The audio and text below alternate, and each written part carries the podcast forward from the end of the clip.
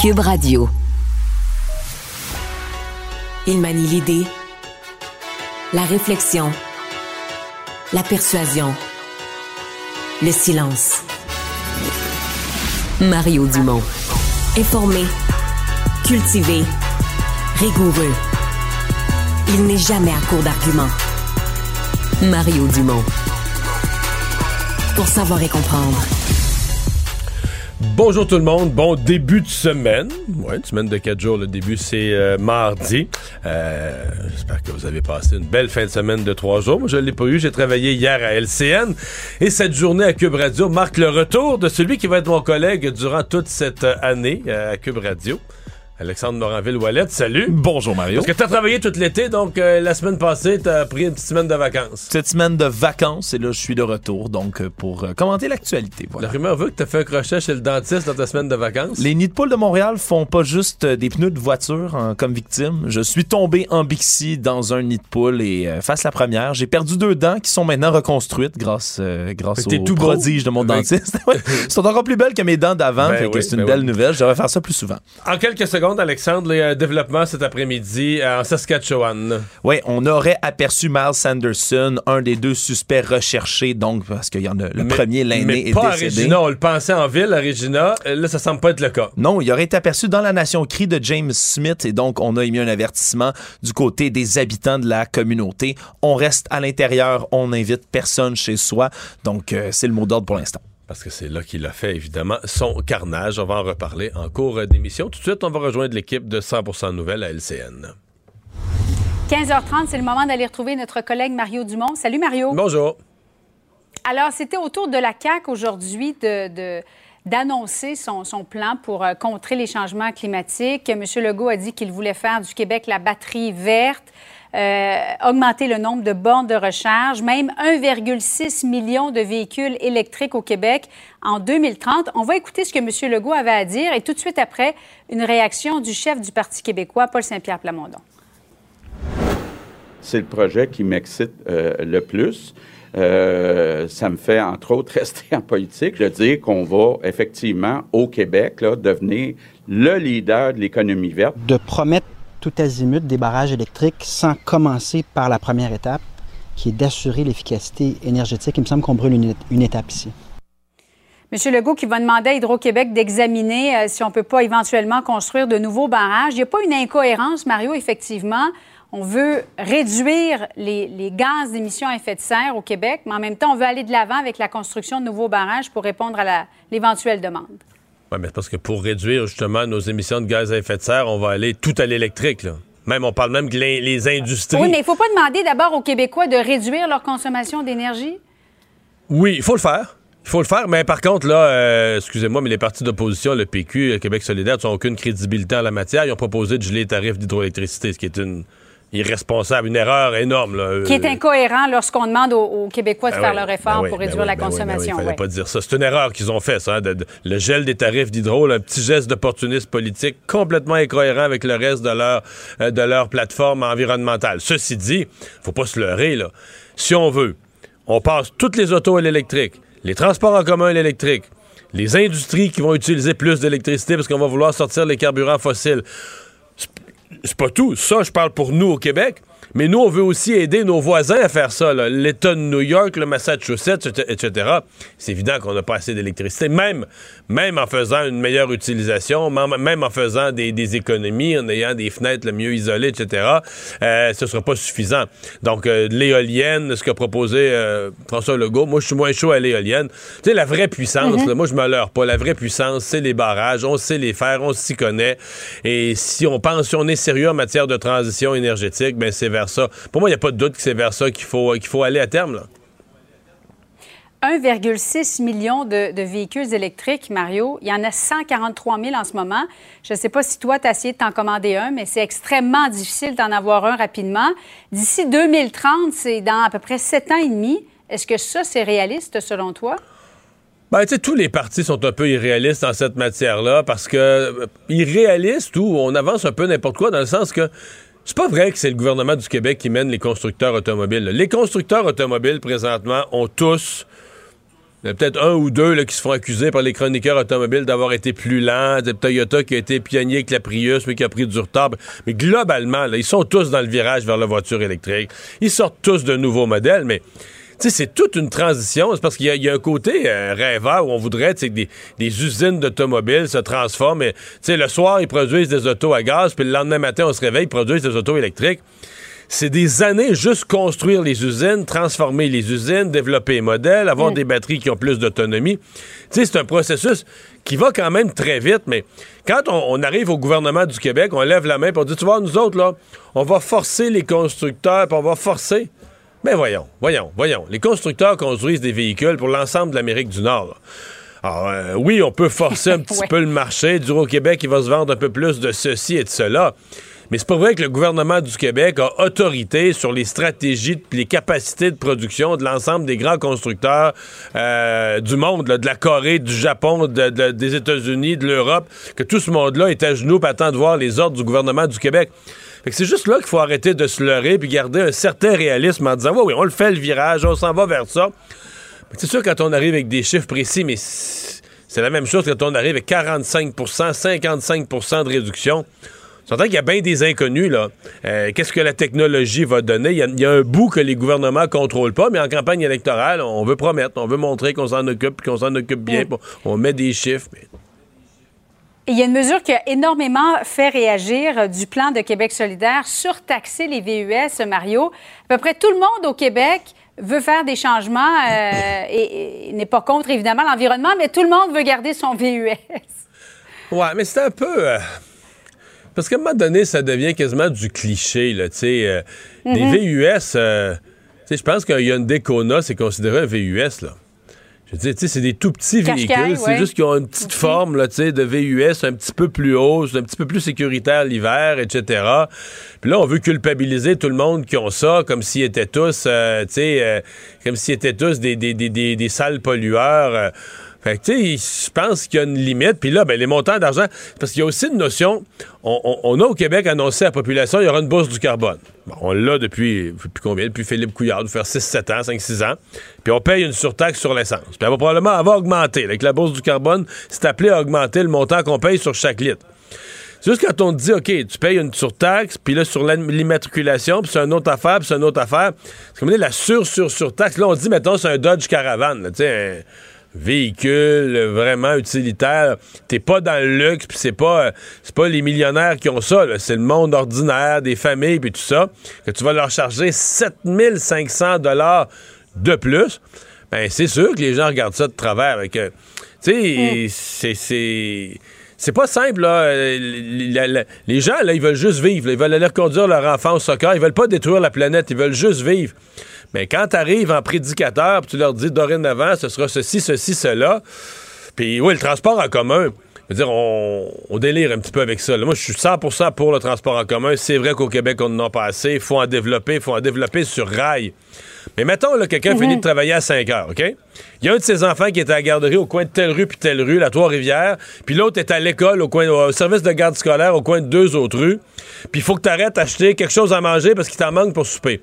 Tu vas-tu vraiment faire ces trois commissions-là en train, en transport en commun, en autobus? Voyons. C'est pas. Tu sais, c'est c'est pas réaliste avec la vie. Mario, sauf que qu'est-ce qu'il faut? Il faut-tu restreindre les gens à, polluer, comme veut le faire Québec solidaire, ou il faut aller de l'avant avec des mesures incitatives, comme veut euh, faire la CAQ? Qu'est-ce que ça va prendre pour bouleverser les habitudes de vie des Québécois? Ça va prendre un mélange des deux, mais aujourd'hui, à l'heure où on se parle, tu me demandes, moi, comme analyse en termes de vote, là, je pense qu'il y a une grande partie de la population euh, qui est pas prête. Peut-être qu'ils ont tort, peut-être qu'ils voient pas la fin du monde arriver puis ils vont regretter dans quelques années. Mais il y a une grande partie du monde, regarde, ils en ont déjà plein leurs bottines en termes de temps. leur semaine de travail est chargée.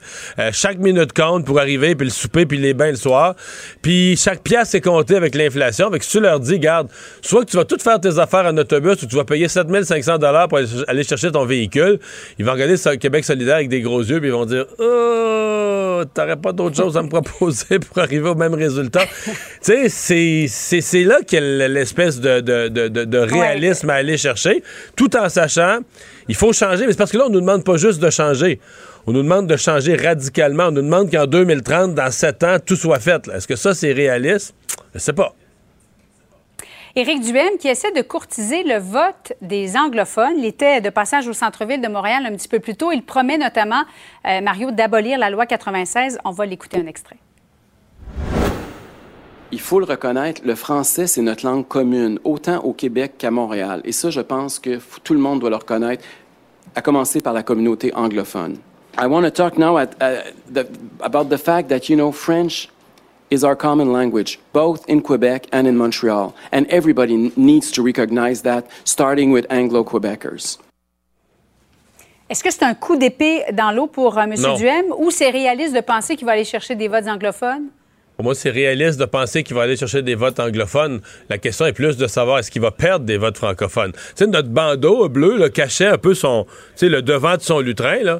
Mais tu sais, c'était Bill, c'était même pas loi, c'était Bill, regarde, on le voit, le Bill 96 avec un, tu sais, un, trait dessus, puis tout ça c'est tout un symbole, tu sais, de, tu t'adresses aux anglophones, tu sais, puis c'est même, en fait, même le Parti libéral, Jamais le Parti libéral n'aurait fait une affiche comme ça. Jamais. Robert Bourassa, jamais, jamais, jamais dans sa carrière, il serait allé se mettre devant derrière une affiche comme ça. Il aurait dit une affiche en anglais euh, pour, pour dire qu'on ne défendra pas le français.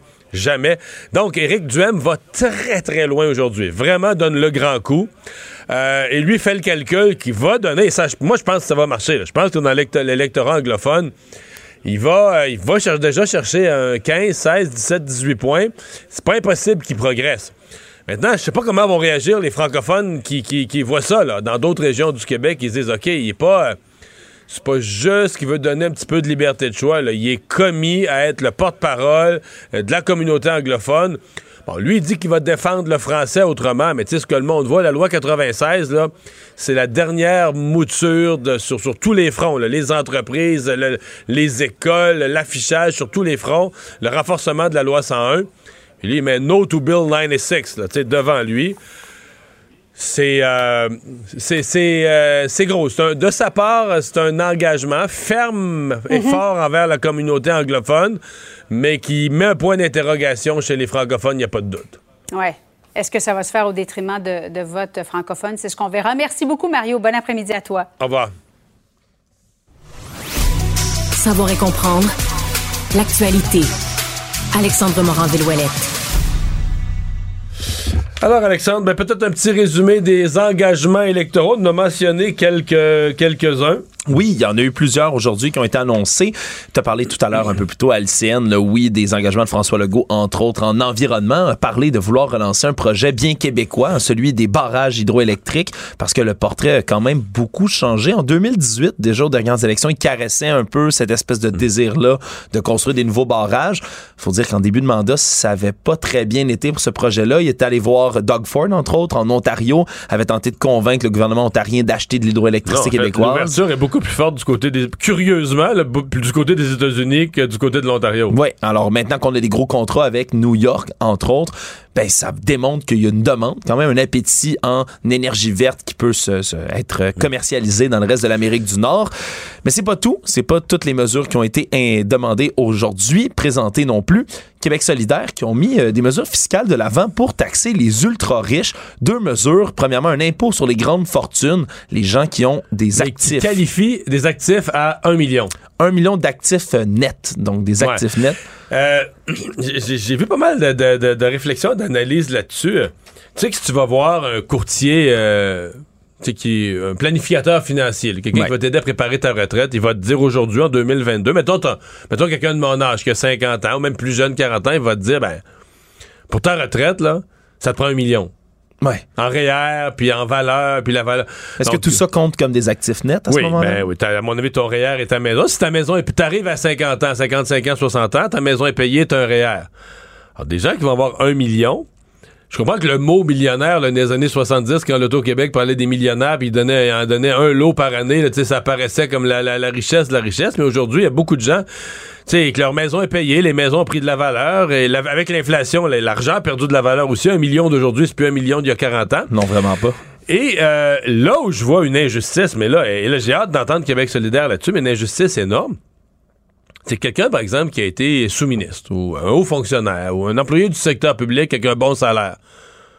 La valeur de son fonds de pension. Tu sais, si tu prends ta retraite à 57 ans, puis qu'on te promet là, une full pension jusqu'à ta mort. Mais ça, ça vaut plus qu'un million. Là. Ben, ça vaut pas loin. Ouais, ça, mettons, mettons que ça vaut un million. Mettons que ça vaut un million. Mais t'es imposé, puis ça sans plus de tout ce que tu mais Est-ce que ça, on le compte? Je te gagerais que Québec solidaire va dire, ah ben non, on compte pas, ça, c'est une, une, rente du secteur public.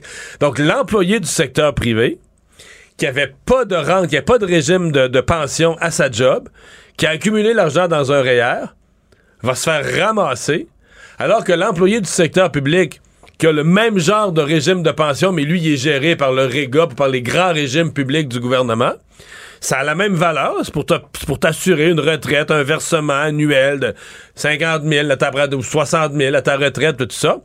Mais celui qui est dans le secteur public, comme son argent est gardé par le gouvernement, d'une certaine manière, puis ses versements sont, de pension sont faits par le gouvernement, on comptera pas la valeur de son fonds de pension.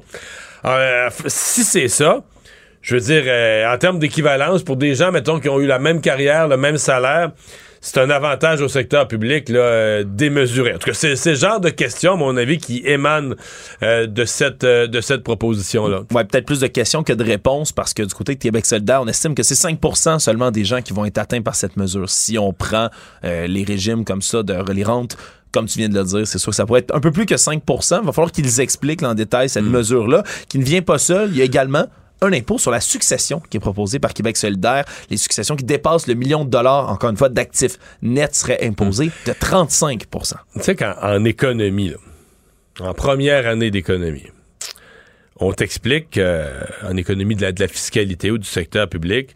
Puis là, je comprends que pour les gens à faible revenu, on quand t'es rendu d'un million, t'as un million et plus, mais pourquoi? Parce que c'est genre toujours un, étudiant qui va lever sa main en première année d'économie et dire Ouais, mais pourquoi? C'est pas imposé les riches un million? Et le prof va expliquer Ouais, c'est parce que c'est parce que c'est déjà c'est de l'argent qui a déjà été imposé. C'est-à-dire que les gens qui ont, de l'argent dans leur compte de banque, qui ont accumulé au fil des années, mettons une famille famille riche, le monsieur est rendu à 70 ans, puis il a dans son compte de banque, il a un million.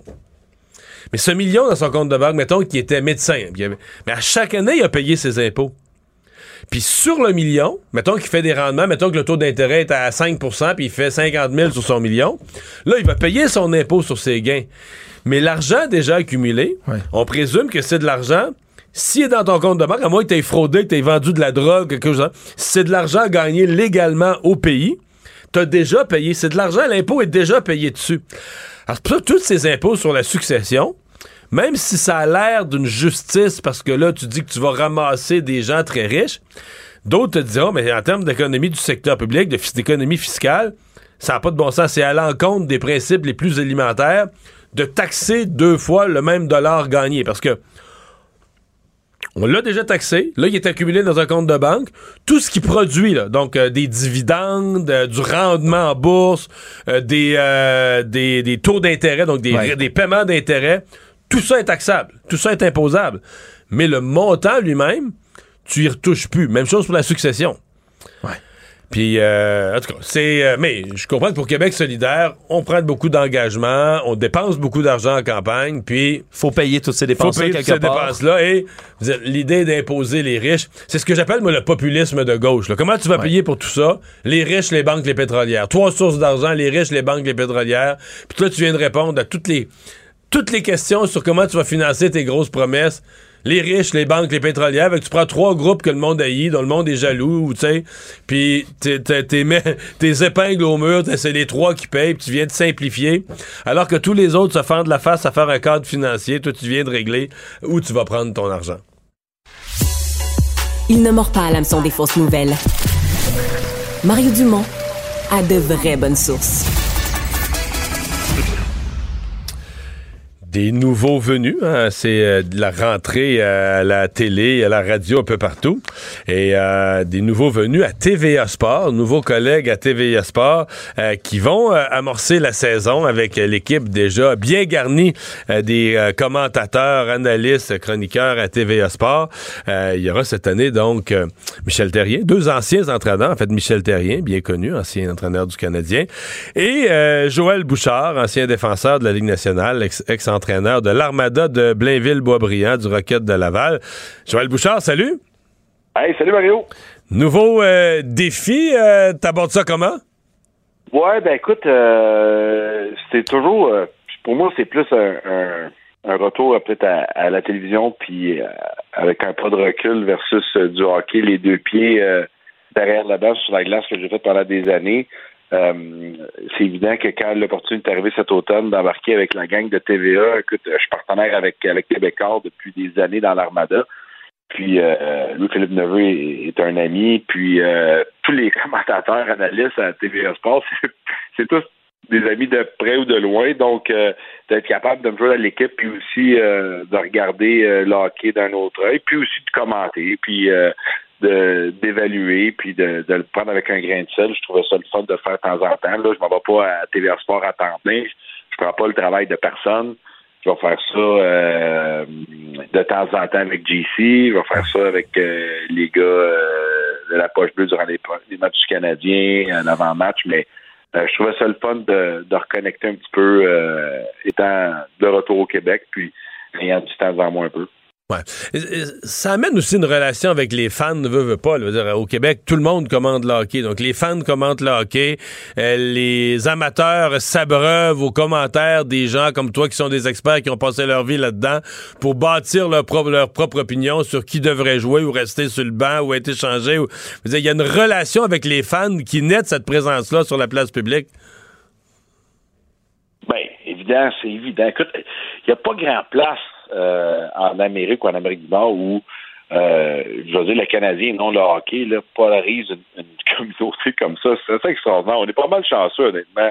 En tout cas, pour nous autres, les passionnés de hockey ou les gens qui font du hockey, parce que euh, c'est évident que partout, je l'ai fait pendant des années RDS, et puis même quand j'étais avec le Rocket ou avec l'Armada, au Québec, les gens veulent parler de hockey, veulent avoir ton opinion, puis même dans des soupers avec des amis, les gens vont challenger tes opinions aussi, puis c'est ce qui est le fun versus peut-être à d'autres endroits où euh, ben, ils sont contents, ils aiment le match, la mascotte est le fun, puis euh, l'équipe a perdu, des fois ils ne savent même pas après le match. On s'en souviennent plus trop. C'est un autre monde, là, tu sais, puis tout le monde a son opinion, puis à la fin, c'est correct aussi, puis on en parlait avec Michel, tout le monde a une vision différente aussi, même entre analystes ou pseudo-experts, tu sais, euh, c'est quoi un expert? C'est quelqu'un qui a de l'expérience, c'est quelqu'un qui a une certaine passion, qui a passé beaucoup d'heures, mais tu sais, à la fin, euh, c'est un sport, hein, on peut bien euh, penser qu'on connaît tout, qu'on sait tout, mais il y a beaucoup d'impondérables, il y a beaucoup de facteurs.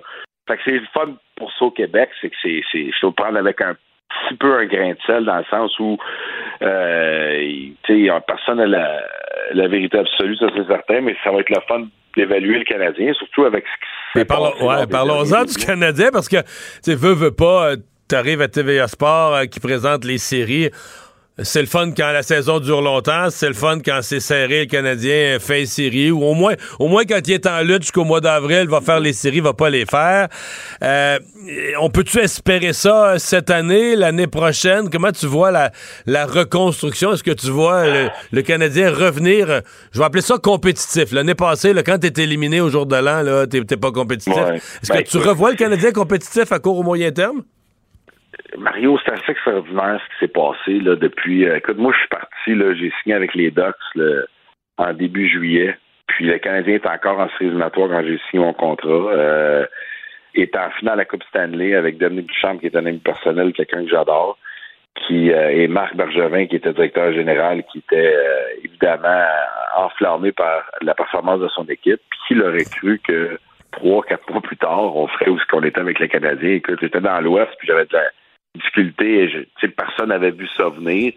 Il y a quand même eu un changement euh, radical de la situation rapidement là, pour, tous les individus que j'apprécie et que j'aime tellement, ça n'a pas été facile. Puis aussi d'amener tout ce nouveau monde-là, euh, que ce soit directeur général, adjoint à Jeff Molson, que ce soit entraîneur, un nouveau groupe d'entraîneurs. Il y a beaucoup, en anglais, on appelle ça beaucoup de moving parts. C'est arrivé vite, avec beaucoup de changements personnels, beaucoup de, de regarde l'équipe qui est allée en Coupe Stanley il y a un an, puis regarde l'équipe qu'il y hein? avait sur la glace cette année. Il y a eu beaucoup de changements, là, puis l'année prochaine encore plus. c'est encore dur à évaluer, euh, je te dirais, mais c'est ça qui va être la fun. C'est un processus. moi, je l'ai dit aujourd'hui, puis je le répète, je crois pas à, le succès, c'est un coup de baguette magique. Là c'est un processus, puis il va y avoir beaucoup de bonnes décisions. Donc, pour la saison, tout de suite, la saison qui s'amorce dans quelques semaines, il va, falloir être patient puis modérer nos attentes. Hey, tu sais, ça joue sur la glace.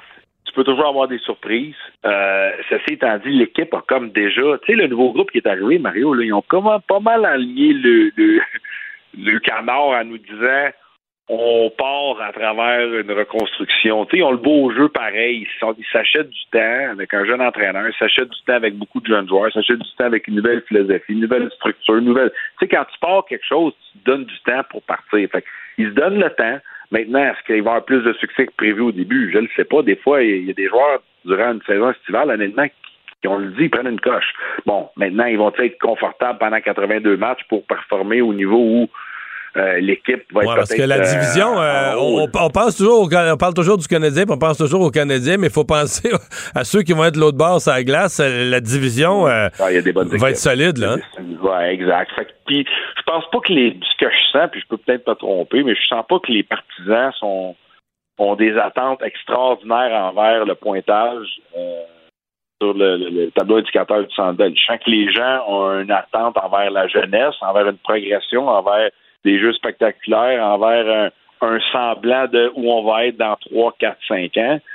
Point de vue victoire-défaite, euh, ça semble pas être le centre de l'intérêt, en tout cas, de ce que je vois. Bon, évidemment, quand on va voir quand la saison va commencer, mais Mario, je te dis, ça va être. Dis-moi quand tu as vu le Canadien dans une situation comme ça dans les temps modernes, là. Tu sais, avec tout du nouveau monde, plein de nouveaux jeunes joueurs, euh, nouveau côté, c'est beaucoup de nouveaux, puis c'est le fun, mais le Canadien s'est jamais permis cette espèce de, de relance-là, on dira, pour toutes les raisons qu'on connaît, parce que c'est le Canadien de Montréal, puis faire les séries éliminatoires, c'est important, puis de faire les choses pour les partisans. Là, on dirait qu'il y a comme un air de renouveau qui permet à l'organisation de pouvoir faire ça.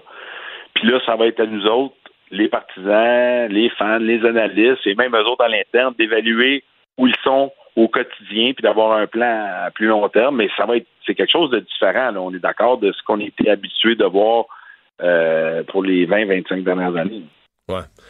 Dernière question. Euh, Slavkovski, qui a été quand même euh, un choix, bah, pas surprise, mais tu sais, c'était quand même, il y avait un questionnement dans les jours précédents.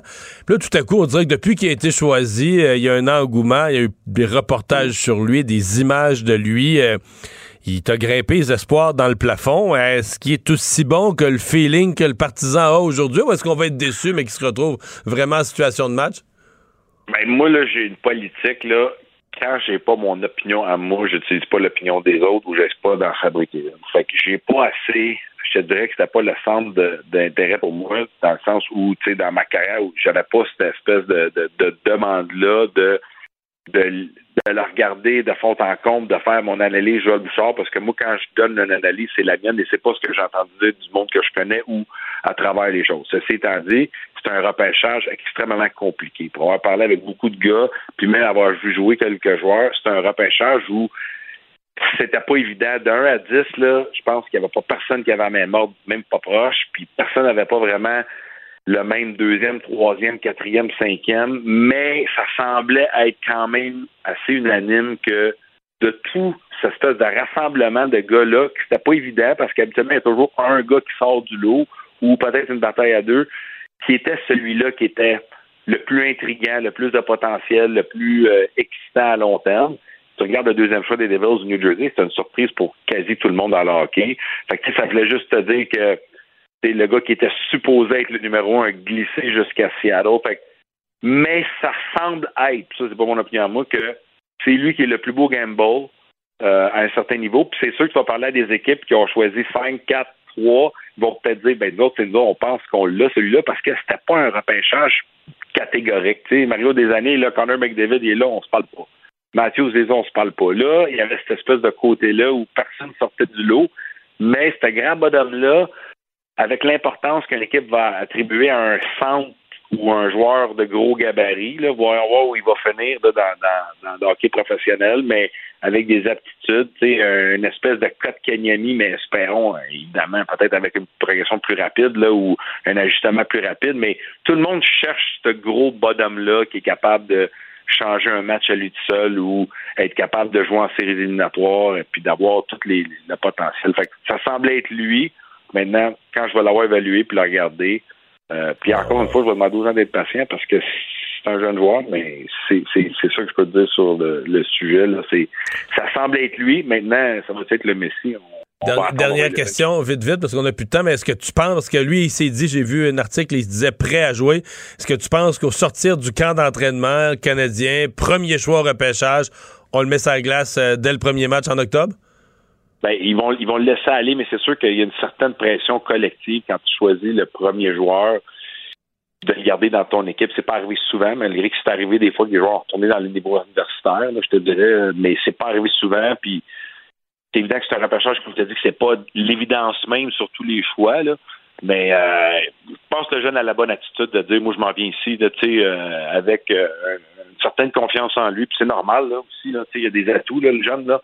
Puis de dire je pense qu'il n'y a pas besoin de regarder en arrière. A des décisions que l'organisation doit prendre plus tard dans le camp d'entraînement, ce sera à eux. Mais lui, personnellement, puis l'organisation, c'est de le laisser aller puis de pas vraiment aller avec du négatif, plutôt du positif. Les gars, on va le laisser jouer, on va le. Puis je vais finir avec ça, je n'ai parlé aujourd'hui. La Ligue nationale a changé, Mario. C'est plus une ligue seulement de performance. Moi, je me souviens, il y a 5-6 ans, j'avais des rencontres avec des équipes. J'étais avec Hockey Canada, on en parlait souvent. C'est La Ligue américaine, c'est une ligue de développement. La Ligue nationale, c'est une ligue de performance. C'est plus vrai. Comme n'importe quoi, comme en politique ou dans la vie ou en affaires, tout a changé et tout change. Avec le cadre salarial, la Ligue nationale est rendue une ligue de performance, mais de développement. On n'a plus le choix, c'est rendu les deux. Fait il tombe dans cette catégorie-là.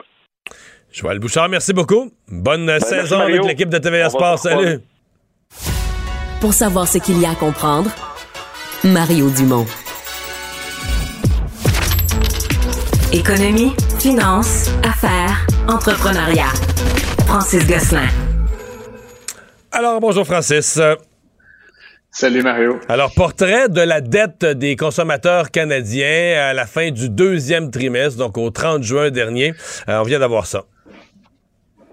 Oui, c'est pas c'est pas Jojo euh, comme on dit euh, par chez nous. La dette euh, liée à la consommation totale a augmenté significativement, en fait à peu près au même rythme que l'inflation, si tu veux tout savoir.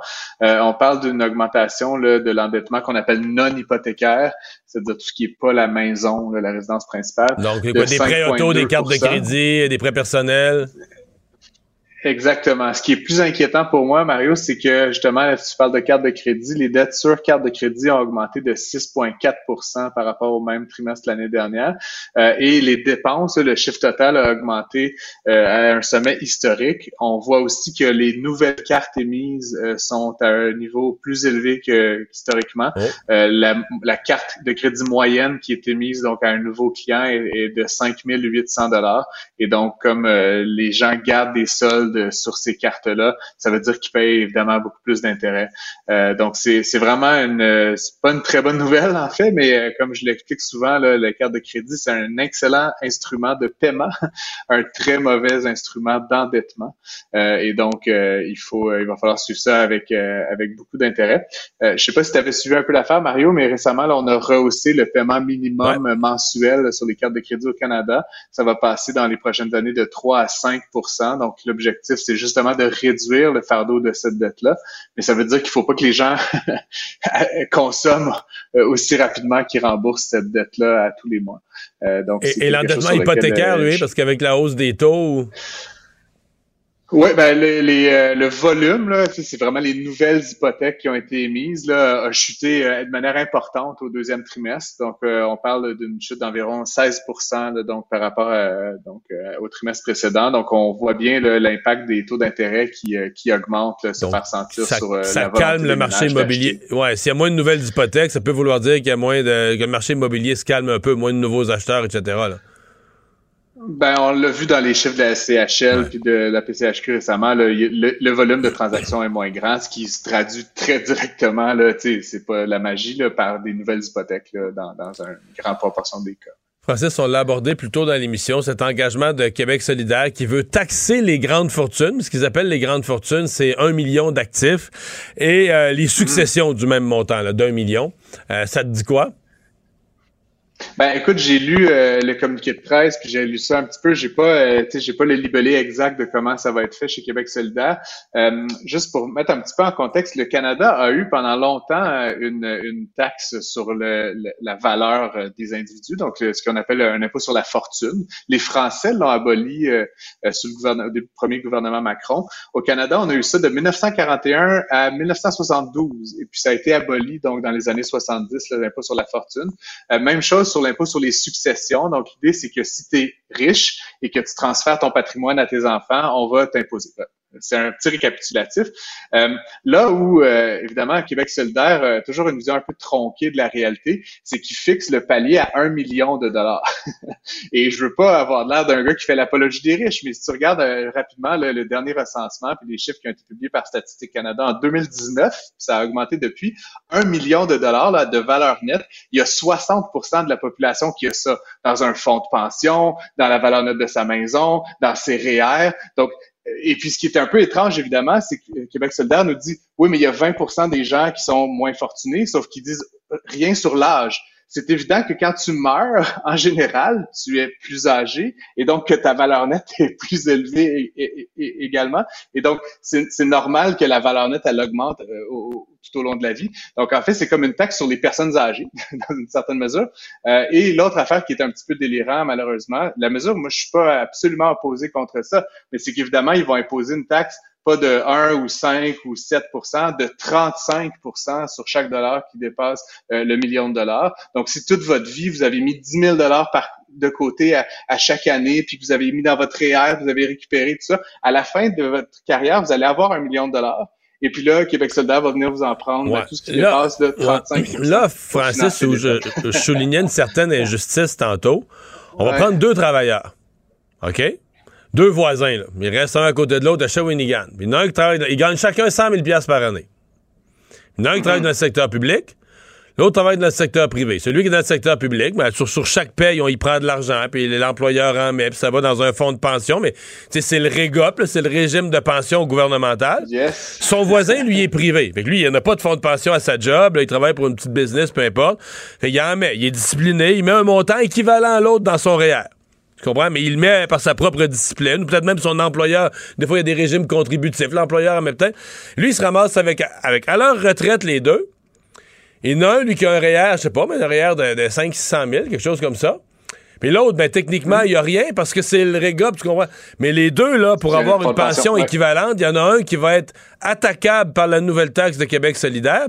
Alors, je suis à peu près certain que Québec solidaire va dire, ben non, un fonds de pension du secteur public, ça ne peut pas toucher à ça, c'est pas, pas sa richesse à lui, mais est-ce que c'est pas l'équivalent, d'une certaine façon? Comme je le disais, le 1 million de, valeur nette pour 60% des Canadiens, ça inclut évidemment des éléments qui sont dans des fonds de pension publique, dans, tu sais, c'est pas nécessairement liquide, là, tout ça, c'est pas nécessairement quelque chose qui est transférable. N'en demeure pas moins que de taxer des gens qui ont la valeur pas mal médiane et surtout en âge, euh, de prendre la retraite et de léguer de l'argent, d'ultra riches c'est un peu bizarre. À la limite, si euh, Québec solidaire nous avait dit les gens qui, valent et qui cèdent, je sais pas moi, 10 millions ou 20 millions, mais donc ça correspond encore une fois à cette espèce d'idée que euh, n'importe qui qui gagne, tu sais, 88 000 dollars, c'est un ultra riche, puis c'est quelqu'un qui va falloir faire passer à la caisse pour financer les services publics. Euh, c'est quand même euh, aujourd'hui les policiers, les pompiers, certaines infirmières, je veux dire, il y a plein de gens qui gagnent des 70, 80 000. ce ne sont pas des ultra riches. Sans les infirmières, les infirmières, les enseignants au sommet de l'échelle sont rendus à 90, à 92. et donc et donc, je serais bien intrigué aussi de savoir, Mario, tu sais, l'autre portion de ça, c'est l'impôt sur la fortune. Donc, c'est qu'à chaque année, tu vas devoir déclarer tout ce que tu possèdes, moins tout ce que tu dois, puis on va t'imposer là-dessus. Donc, un plus petit pourcentage, celui-là. Euh, ce qui est vraiment étrange avec cette mesure-là, c'est son applicabilité. Euh, moi, j'ai une maison. Aujourd'hui, elle vaut 500 000. Là, c'est la folie spéculative. Euh, on me dit qu'elle vaut 600 000. L'année d'après, ça baisse, comme on le voit un petit peu en ce moment. Ça vaut peut-être 550 000. C'est qui qui va décider combien la valeur de la maison, c'est un bon. Rapport d'impôt. la maison, puis, tu sais, encore une fois, tu as vu avec euh, les marchés boursiers, hein, au début de l'année, tu avais 10 000 pièces dans ton, dans ton CELI. À un moment donné, c'était rendu 70, là, ça a remonté. C'est à quel moment de l'année qu'on va utiliser quel chiffre pour fixer l'impôt à payer? Honnêtement, pour moi, c'est de jouer un petit peu au magicien, tout ça, puis je, je crains la mise en œuvre d'une politique comme celle-là parce que c'est ça veut dire énormément de complexité administrative. Puis ben, pour les, les, les gens qui sont relativement de la classe moyenne, là, ça va juste complexifier énormément leur vie, malheureusement. Et en terminant, euh, demain annonce, euh, demain 10 euh, heures, l'annonce de la Banque du Canada. La plupart des experts s'attendent à un autre saut très significatif des, des taux hmm. d'intérêt. Oui, ben on a entendu comme à chaque fois là, toutes sortes de théories. Euh, ce que j'ai vu là, beaucoup aujourd'hui, c'était trois quarts de point d'augmentation du taux directeur, ce qui pourrait se traduire par trois quarts de point à peu près sur votre taux hypothécaire. On est déjà là, dans certains cas, dans le taux fixe à, du 5% ce qui veut dire qu'on friserait le 6% dans du fixe. C'est pour des ménages là, euh, c'est énorme. Euh, il y a deux théories. Hein. Certains pensent que c'est comme le clou dans le cercueil. On va mettre un, un gros, une grosse augmentation du taux directeur pour vraiment donner le signal que c'est fini la récré, on veut baisser l'inflation à, sa cible entre 1 et 3% euh, D'autres pensent que la Banque centrale pourrait augmenter, euh, enfin augmenter un petit peu de un quart ou un demi-point, donc 0.25 ou 0.5, et se garder une autre augmentation plus tard pour renvoyer son message dans un mois, dans deux mois. Euh, faut savoir que j'ai même vu des économistes au Canada j'ai même vu des économistes au Canada anglais aujourd'hui qui disaient dans ta théorie de donner un grand coup final en espérant juguler l'inflation puis laisser le monde tranquille après il y en a même qui disent qu'on pourrait avoir une augmentation d'un point donc de quatre quarts de point, un plein point euh, ce qui serait ce qui serait énorme et rarement vu dans l'histoire Exactement. Puis ce qu'il faut dire, c'est que bien évidemment, la dette de l'État pendant la pandémie s'est beaucoup euh, beaucoup augmenté. La dette des entreprises aussi là, est située autour de 225% de points du PIB. Donc, c'est sûr que il y a personne qui gagne quand on augmente rapidement les taux comme celle-là. Je comprends que la Banque centrale va envoyer un signal fort, veut juguler l'inflation, mais ça, ça fait un, ce qu'on appelle un choc exogène là, sur, sur l'économie. Ça met plein de gens en péril, tous les gens qui ont des taux variables, toutes les entreprises qui vont renégocier pour l'achat de machines, etc. Tu veux y aller graduellement. C'est le principe même de la politique publique en économie. Et donc, pour moi, en tout cas, j'ai rien à dire là-dedans, Mario. si je pouvais y aller d'un petit conseil pour, euh, pour M. Macklin, serait vas-y mollo, quitte à y aller au fil des prochains mois, un quart de point par un quart de point jusqu'à Noël. Je connais ta thèse pour aider citoyens et entreprises à s'adapter graduellement. Hey, merci. Salut, Francis. Je t'en prie. À bientôt. Il nage avec les mots des politiciens comme un poisson dans l'eau. Mario Dumont. Pour savoir et comprendre. Cube Radio.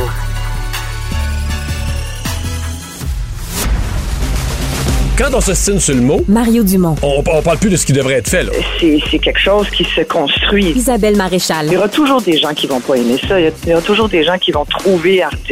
La rencontre, Maréchal Dumont. Bonjour Isabelle. Bonjour Mario. Tu veux revenir sur cette déclaration de François Legault qui a demandé aux Montréalais de ne pas regarder de haut euh, le projet de tunnel Québec-Lévis. Qu'est-ce que ça t'a fait, toi, comme Montréalaise? Ben écoute, j'ai trouvé que c'était très déplacé de la part euh, du premier ministre sortant de, de pointer les, les, citoyens de Montréal comme ça. Euh, sincèrement, ben premièrement parce que c'est une, une phobie, puis c'est une vue vue de Québec, peut-être que certains peuvent penser que les Montréalais les regardent de haut, mais je sais pas où il a pris ça, François Legault.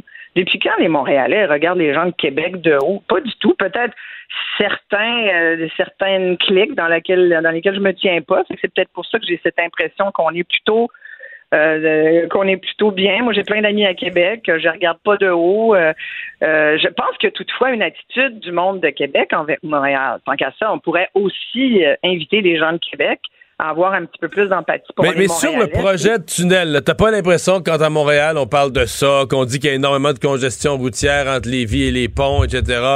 Tu sens pas qu'à Montréal, on regarde, on regarde ça avec un air de dire, ben voyons là.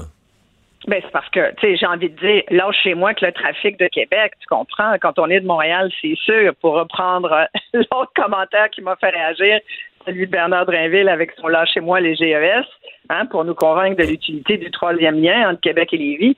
C'est vrai que, mais, tu sais, moi, j'en, tant qu'à ça, à midi, là, t'es, es, au centre-ville de Cap-aux-Meules, aux de la Madeleine, puis il y a du trafic. Tant qu'à ça, il y en a partout de la circulation.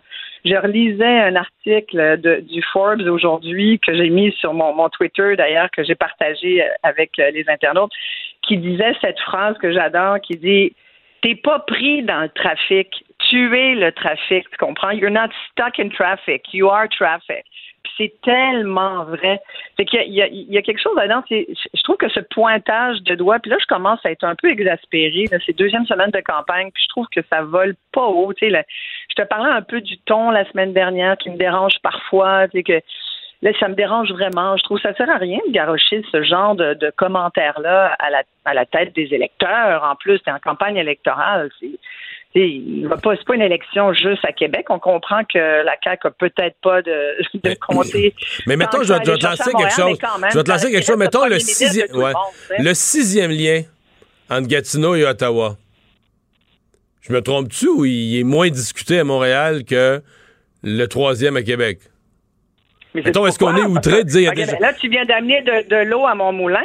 C'est que y a, je pense qu'au Québec, puis parce que le gouvernement est là, puis tu, tu, y as été aussi, tu peux peut-être plus en parler encore que moi, Mario, mais tu sais, on est assez Québec centriste là, en matière de politique. Puis souvent, j'aurais envie de dire, sur bien des dossiers, euh, les Montréalais sont oubliés. Parce que, tu sais, en, matière de pauvreté, en matière sociale, en matière économique aussi, euh, tu en matière, tu sais, on a parlé de la sécurité la semaine dernière, on a reproché à François Legault de ne pas s'être déplacé dans des quartiers considérés aujourd'hui comme chauds euh, à la suite des derniers événements dramatiques. De, bon. Il y a bien des dossiers où j'aurais vraiment aimé et j'aimerais, dans l'avenir, que les gens de Québec, les politiciens et politiciennes de Québec regardent Montréal en se disant c'est la métropole du, Québec. Il y a une période, il y a une certaine époque, on disait ça, et on était fiers de Montréal, c'était la métropole du Québec. Aujourd'hui, on a l'impression que c'est Québec, le centre de la province, le centre du Québec. Toutes les décisions sont prises de là-bas. Puis peut-être qu'à force d'être toujours là-bas, ben, t'en viens à penser que les autres te regardent de haut, mais au contraire. Puis, puis je veux revenir aussi parce que je veux pas faire toute la chronique là-dessus, mais je veux juste dire que ça nous avance à rien, tu comprends? Ça retarde le groupe à la rigueur de ce genre de commentaires. Aujourd'hui, j'aimerais parler de ça parce que j'ai lu ton, ton, ton article où tu, trouvais que François Legault a été pas mal bon. Tu l'avais trouvé bon vendeur quand il nous a parlé aujourd'hui de l'importance de construire de nouveaux barrages. Ben, je trouve qu'il est à son meilleur quand il vend des projets comme celui-là et que c'est beaucoup, plus payant pour lui d'aborder les changements climatiques comme ça que, dans la surenchère des cibles en pourcentage, qu'on sait pas trop comment ils vont arriver là. Mais c'est une façade. On s'entend que c'est une façade. Tu comprends? C'est pour s'enlever de la chaleur sur le sujet des GES et de son candidat euh, Drainville, tu sais qui se pense encore à la radio. Mais sincèrement, a-t-on besoin de nouveaux barrages hydroélectriques? C'est pas. C'est une grosse question. Oui, c'est ça. Ben, au pluriel, si tu veux. Moi, je, sincèrement, là, il y a bien des experts, bien mieux que toi puis moi, là, mais on a fait des entrevues là-dessus, puis il y a beaucoup de choses qui ont été écrites déjà qui nous montrent qu'on a déjà pas mal euh, exploité le potentiel du Nord québécois, du territoire québécois. Euh, on a déjà des grandes centrales. C'est vrai, là, je t'entendais là-dessus tout à l'heure qu'on arrive à, on va en avoir besoin d'autres, surtout si là, on pense que tout le monde va avoir sa voiture, sa voiture électrique dans pas long, dans le garage, ce que je doute fort. Les voitures électriques ont un coût elles aussi, on pourra en parler longuement, mais sur l'utilité de construire des nouvelles centrales dans un avenir qu'on voudrait rapprocher, euh, pour éviter que le fameux troisième lien soit, soit un problème euh, de GES, ben il va falloir qu'on commence tout de suite à, faire des appels aux communautés autochtones, euh, euh, s'assurer que les contrats euh, d'hydro de vente aux Américains, ils vont vraiment les ils vont vraiment les signer dans l'avenir. Tu comprends? C'est pas simple. Ce que je veux dire, là, dans le fond, c'est que quand j'entends tout le monde se garrocher des cibles, tu as raison que pour les gens, là, les gens, ils écoutent ça, ils comprennent pas, ça les intéresse pas. Tu sais, 45% 55% nous dit Québec solidaire aujourd'hui de réduction des GES. Ça, tu vois, c'est irréaliste, ça se peut pas. 45% des, gaz à effet de serre, c'est le transport. Ça voudrait dire que tout le monde, là, on, on met plus une clé dans un camion, dans une voiture, puis on bouge plus. D'une certaine façon, il faut quand même repenser notre mobilité. Il faut qu'on réfléchisse à d'autres façons de se déplacer. transport collectif, c'est une façon. Puis il faut, faut parler du financement euh, pitoyable et piteux euh, du, transport collectif. Je veux dire, c'est toutes les villes qui, absorbent ça, sont plus capables, elles le disent depuis des années. Puis quand tu regardes ça, ben, mon Dieu, les gens sont pas enclins à le prendre, le transport collectif, mais dans la façon de se déplacer, il faut repenser la mobilité. Moi, c'est intéressant parce que dans le livre euh, de Laure Varidel, je recommande vraiment à tout le monde de le lire si vous l'avez pas déjà lu. Ça vient pas de sortir, ça a été publié par Éco-Société il y a une couple d'années. Ça s'appelle La transition, c'est maintenant. Choisir aujourd'hui ce que sera demain. Puis elle nous rappelle que la meilleure euh, énergie, c'est celle dans le fond qu'on n'a pas produite. Et ça s'appelle on a les mégawatts électriques, mais on a des négawatts, c'est-à-dire, c'est vraiment ça. Puis il y, a toutes sortes d'experts qui sont intéressés aux négawatts. C'est une véritable énergie renouvelable parce que c'est toute l'énergie qui est gaspillée euh, et qui peut être utilisée, puis qui l'est donc utilisée autrement, de façon efficace énergétiquement. Que c'est, c'est l'énergie la plus écologique, puis il y en a plein. C'est, Hydro-Québec essaye de nous, de nous faire comprendre, puis c'est là où effectivement les citoyens, on a notre bout à faire là-dedans. Tu sais, c'est, moi, je le dis tout le temps à mes enfants, on, ne travaille pas pour Hydro-Québec, tu sais, même si on est bien fiers de cette société d'État. Pouvez-vous fermer les lumières, s'il vous plaît? Ouais. Mais c'est, ouais, fermer les lumières, c'est simple, mais les, négawatts, là, euh, quelque chose que je connais un peu, dans certains cas, tu peux avoir des changements d'habitude, des changements de comportement, mais dans certains cas, ça coûte cher. Tu sais, mettons, euh, on parle beaucoup, là, tu sais, les maisons, tu sais, euh, changer les fenêtres, tout ça, puis il y a eu des programmes, les gouvernements avaient des programmes d'encouragement. Mais tu sais, changer toutes les fenêtres d'une maison, ce que ça coûte, par rapport à ce que tu économises. Oui, oui, tu vas avoir une meilleure, tu sais, tu vas, être, tu vas avoir une meilleure efficacité énergétique, tu vas dépenser moins en chauffage. Mais avant que tu rentres dans ton argent ou dans ton énergie, euh, c'est pas en deux ans, là. C'est, sur euh, des décennies. mais, non, mais c'est sûr. Mais là, on parle d'une vision à long terme. on travaille, on travaille pas pour demain matin. On travaille pour les générations futures, tu comprends? Puis peut-être que toi puis moi, on n'en aura même pas les bénéfices, mais on a comme cette responsabilité de prendre des, des, actions concertées et responsables. C'est comme ça que je le vois. Tu sais, les, négawatts, là, c'est il y en a beaucoup. Tu sais, selon Hydro-Québec, même, qui a fait des études là-dessus, on appelle ça des charges fantômes. On dit que c'est entre 5 et 10% de notre facture d'hydroélectricité. C'est énorme. Ouais, ouais. Mais là, euh, on n'arrivera jamais à un monde parfait non plus où les enfants sortent jamais d'une pièce sans, oublier de fermer la lumière. Non, je, je comprends, puis tu sais, je te donne des exemples. Tu parles des fenêtres, c'est un bon exemple aussi, mais tu sais, il y a beaucoup d'énergie gaspillée dans les bâtiments qui sont mal construits, mal isolés. Nos écoles, tu as vu le raboutage de fenêtres d'école avec du, du ruban, du tape à construction, parce qu'on mais on est mieux de changer la fenêtre que, de faire ce genre. C'est, pas économique du raboutage, tu comprends? En fait, ce que j'essaye de dire, c'est que je pense qu'il faut que tout le monde regarde ça avec espèce une espèce de vision à long terme, tu sais. Parce que il faut, il faut se poser la question. Peut-être qu'on n'est pas prêt non plus à accepter les contraintes de la transition. Fait qu'on va arrêter de le dire. Puis quand tu regardes les gens, tu leur demandes euh, est-ce que l'environnement c'est important? Ah oui, c'est important. Ils te le disent, mais en même temps, c'est important, mais à 65% à peu près. C'est moins que les autres dossiers, moins que les mêmes dossiers récurrents, qui sont très importants, c'est sûr, j'en conviens. La santé, l'éducation. Euh, mais, tu sais, le climat, c'est comme la foudre. Tant que tu n'as pas été frappé par la foudre, tu penses que ça n'existe pas, puis tu t'en occupes pas. Moi, je vais dire, j'ai fait une série il y a quelques années qui s'appelait Méchante météo, météo, parce que j'étais comme un peu, je sentais comme une éco-anxiété naître en moi. Il n'y a, pas, a pas juste les jeunes, puis euh, Greta Thunberg que, ça. Euh, même des gens un peu plus âgés peuvent développer cette, conscience environnementale un peu. Euh, cette névrose, j'allais dire parfois, là, pour certains. Je suis pas encore là, mais disons que je suis quand même un peu anxieuse, éco-anxieuse, et un peu plus chaque année et surtout chaque été.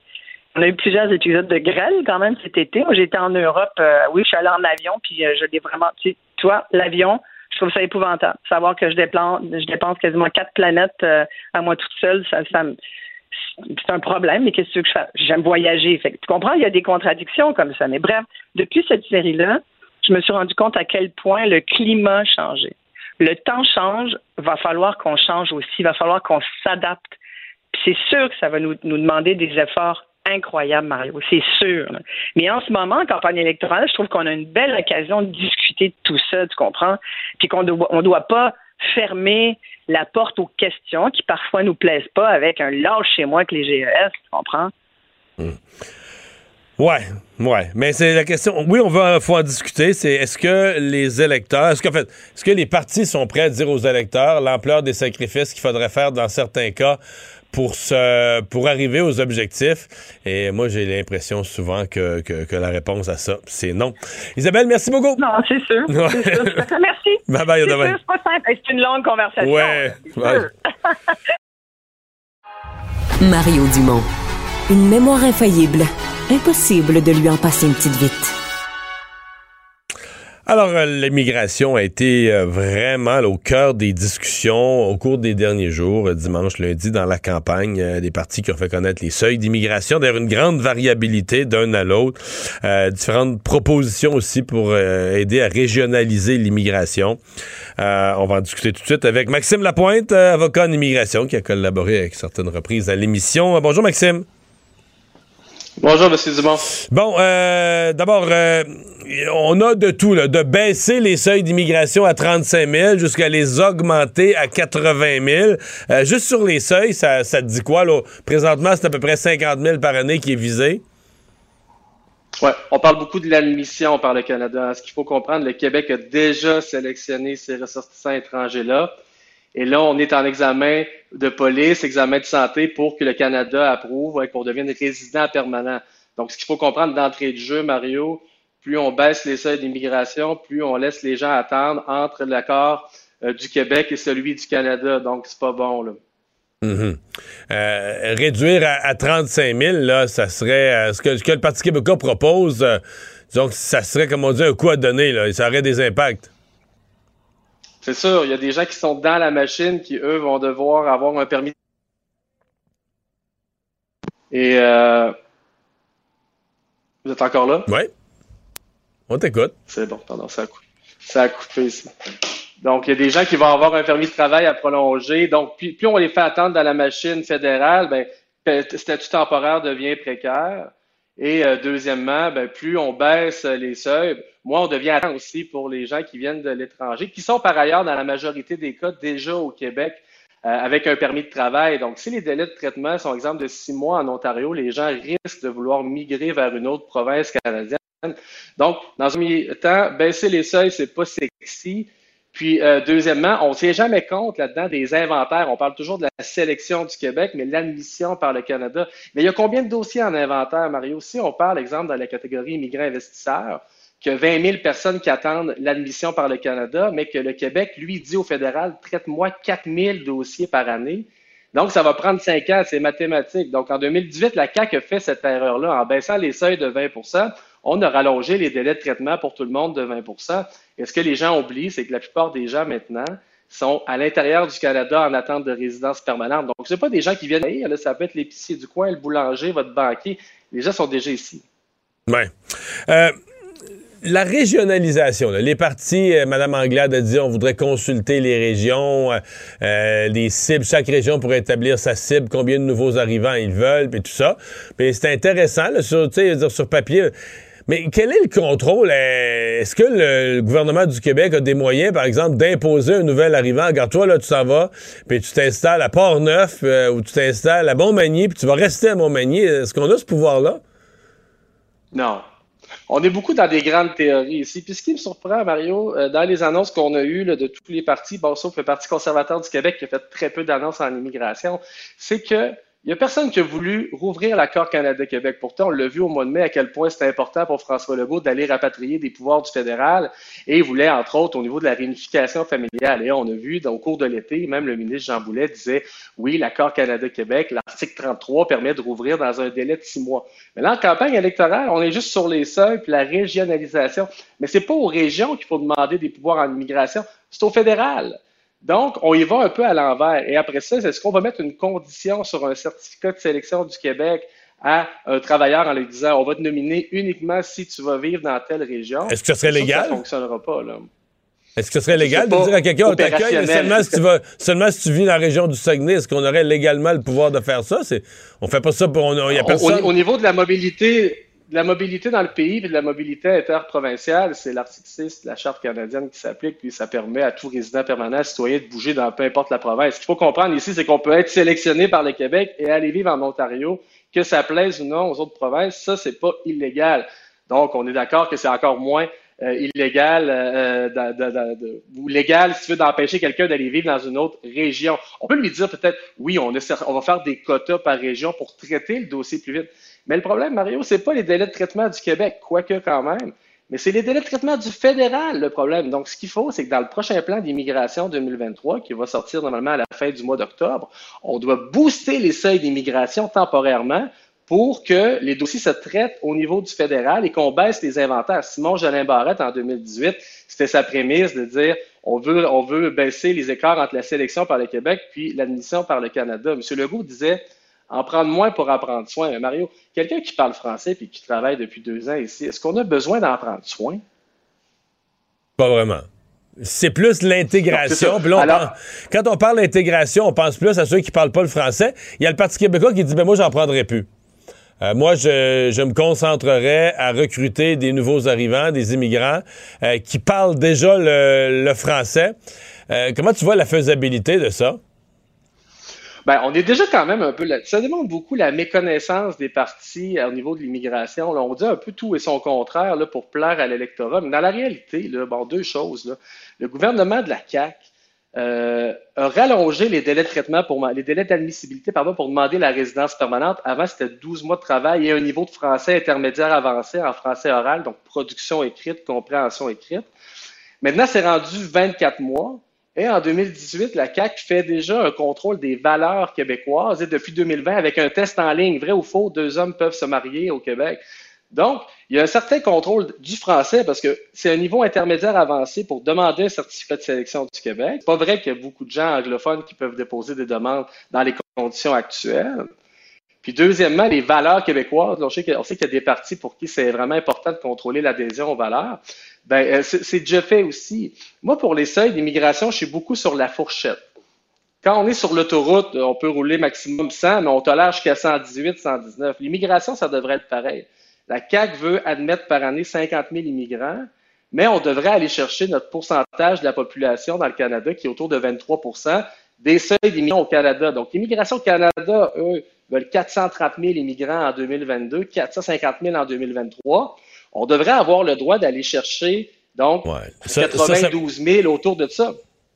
Ne serait-ce que pour. Non, mais Mario, on n'en parle jamais. Ne serait-ce que pour éliminer les inventaires. C'est pas normal que j'ai des dossiers du programme Immigrants Investisseurs, Immigrants Entrepreneurs, des Français qui sont aussi des Belges, qui attendent six ans à la résidence permanente parce que le quota de la pourvoirie d'immigration est trop petit. Donc, il faut premièrement régler les inventaires. Quand on n'aura plus d'inventaire et que la sélection et l'admission vont se faire dans la même année, après ça, on pourra dire, bon, ben, le vrai seuil, c'est ça. Mais moi, des gens, personnellement, qui travaillent depuis 24 mois et qui parlent français, je les prends tous. Maxime Lapointe, merci beaucoup. Bye bye, à bientôt. Merci, Au revoir. Maître vulgarisateur, il explique et communique l'inexplicable. Mario Dumont. Un adolescent de 17 ans poignardé. Une autre femme assassinée. Il est visé par des allégations d'inconduite sexuelle. Les formations politiques s'arrachent le vote des familles. Comment faire fructifier votre argent sans risque? Savoir et comprendre les plus récentes nouvelles qui nous touchent. Tout savoir en 24 minutes. Avec Alexandre Morin-Villouellette et Mario Dumont. Évidemment, le grand dossier d'actualité qu'on suit aujourd'hui, Mario, c'est celui de ce qui se passe dans la Nation Cri de James Smith en Saskatchewan. On rappellera un massacre au couteau qui a été effectué au cours de la fin de semaine hier matin, on a retrouvé mort l'un des deux euh, attentats, l'un des deux hommes qui a commis ces attentats-là, l'aîné des deux frères, le frère Damien, 31 ans, qui est décédé, dit-on, avec des marques de blessures apparentes sur le corps qui n'auraient pas été auto-infligées. Donc, pour l'instant, on écarte la thèse d'un suicide. C'est ça. Donc, à première vue, c'est tentant de penser que c'est son frère qui l'a assassiné aussi. Là. Oui, son frère qui d'ailleurs est toujours en cavale et qui aurait été aperçu dans les dernières heures dans la Nation Cri, encore une fois, de James Smith, alors qu'on pensait qu'il pourrait s'être rendu, par exemple, en ville, à Regina. Il était plutôt encore, ou serait plutôt encore, dans la communauté. Alors on demande à tous les habitants de fermer leurs portes, de verrouiller tout ça, de ne laisser personne entrer, à moins que ce soit un parent proche.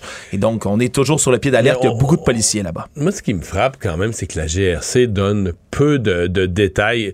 Sais, mettons, la première journée, on hésitait à dire que c'est deux frères. Ben, peut-être qu'il y a des raisons. Peut-être qu'un jour, on comprendra tout. Mais des fois, je me dis, pourquoi on retient cette, euh, cette information-là? Mettons que c'est deux frères. Là. Ils, ont le même nom. On présume, on devine. Maintenant, on en parle. Mais euh, là, aujourd'hui, le National Post. Mais on a l'impression que la police donne peu de détails. Le National Post dit que dans les dans les éléments là, où le type a été évalué par la commission des libérations conditionnelles, euh, il a déjà viré fou violent sous l'effet de l'alcool et de la drogue. Mm. Il y a ça dans son passé, là, dans les craintes qu'on avait, puis c'est dit devant la commission. Donc, il y a des éléments qu'on sort, mais comment, pourquoi on a dit on n'a jamais précisé euh, ils viennent d'où ces gens-là? Est-ce qu'ils viennent de cette communauté CRI? Euh, les deux frères, là, les, les, les, auteurs de l'attentat, ou c'est peut-être l'auteur de l'attentat finalement, mais est-ce qu'ils viennent de cette communauté CRI? Est-ce qu'ils sont des locaux?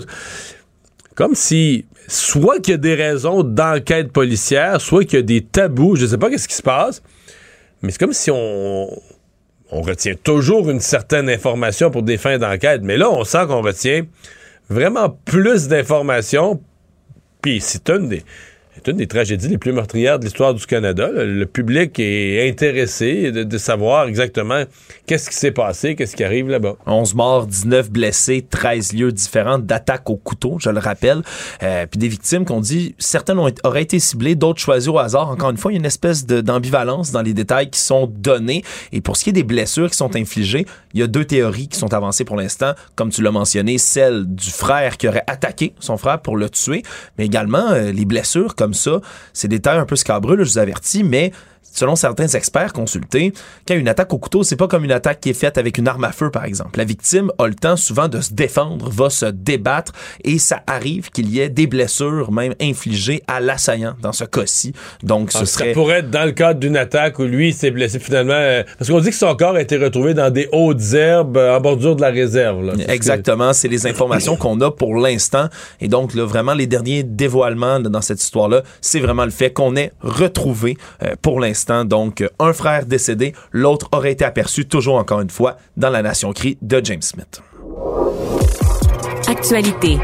Tout savoir en 24 minutes. Sinon, évidemment, ce dixième jour de campagne, il y a toutes sortes de nouvelles annonces électorales qui sont faites, commencées par le premier ministre sortant, François Legault, qui a fait une grande annonce sur les barrages, hein, barrages hydroélectriques qu'il aimerait voir se développer davantage s'il est réélu au pouvoir. Parle entre autres d'efficacité énergétique au Québec. Et selon le climat actuel, entre autres avec les derniers contrats qui ont été négociés avec l'État de New York pour fournir de l'hydroélectricité aux États-Unis, eh bien, on veut augmenter la capacité de production d'électricité d'Hydro-Québec. C'est surtout que si, euh, si toutes nos autos, euh, si dans, dans 15-20 ans d'ici, toutes nos autos fonctionnent, nos autos, camions, autobus, etc., transport en commun, tout fonctionne à l'électricité. Euh, la demande va avoir augmenté euh, considérablement. Si de surcroît, la transition énergétique des industries, parce que ça commence à se dire, là, on veut pas que nos industries ferment, mais il y a des industries qui vont devoir convertir une partie à l'électrique. Et bien, si on veut en plus être l'exportateur qui va aider nos voisins, euh, l'État de New York, le Massachusetts, Boston, euh, etc., euh, New York, à se à verdir leur transport, ben là, ça va, euh, ça va prendre de l'électricité. Ouais, et donc demanderait là, à Hydro-Québec de lancer les études nécessaires pour construire des nouveaux barrages. Ça pourrait prendre une quinzaine d'années, c'est ce chantier-là.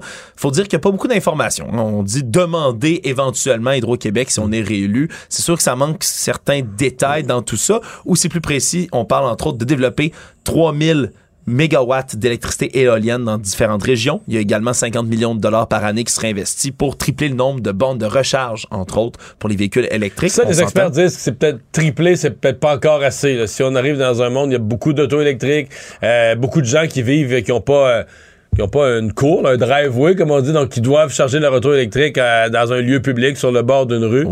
Euh, ça va en prendre des, euh, des bornes de recharge à terme. Surtout, surtout que celle-là qu'on triplerait, ben, c'est les bornes de recharge qui, qui chargent une voiture en 2-3 heures environ. Pour les bornes de recharge rapide, on veut les doubler. Là, ça passerait de 1000 à 2200 environ, donc un peu plus que doubler. Il reste que ça, pas ça en énorme, prend. là. Ben, c'est c'est pas énorme, puis en même temps, quand on a un territoire aussi vaste que celui du Québec à couvrir, c'est certain que ça en prend de ces bornes-là, sinon le véhicule électrique n'est pas l'alternative que l'on pourrait souhaiter. Sinon également, dans les annonces qui ont été faites électorales aujourd'hui, c'est Québec solidaire qui a dévoilé ses leviers fiscaux pour lutter contre les inégalités de richesse.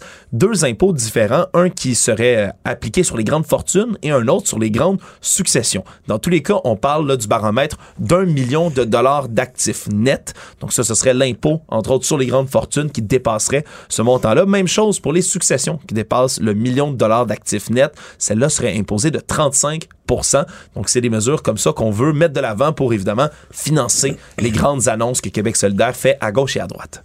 J'ai deux, euh, deux enjeux avec celle-là, moi.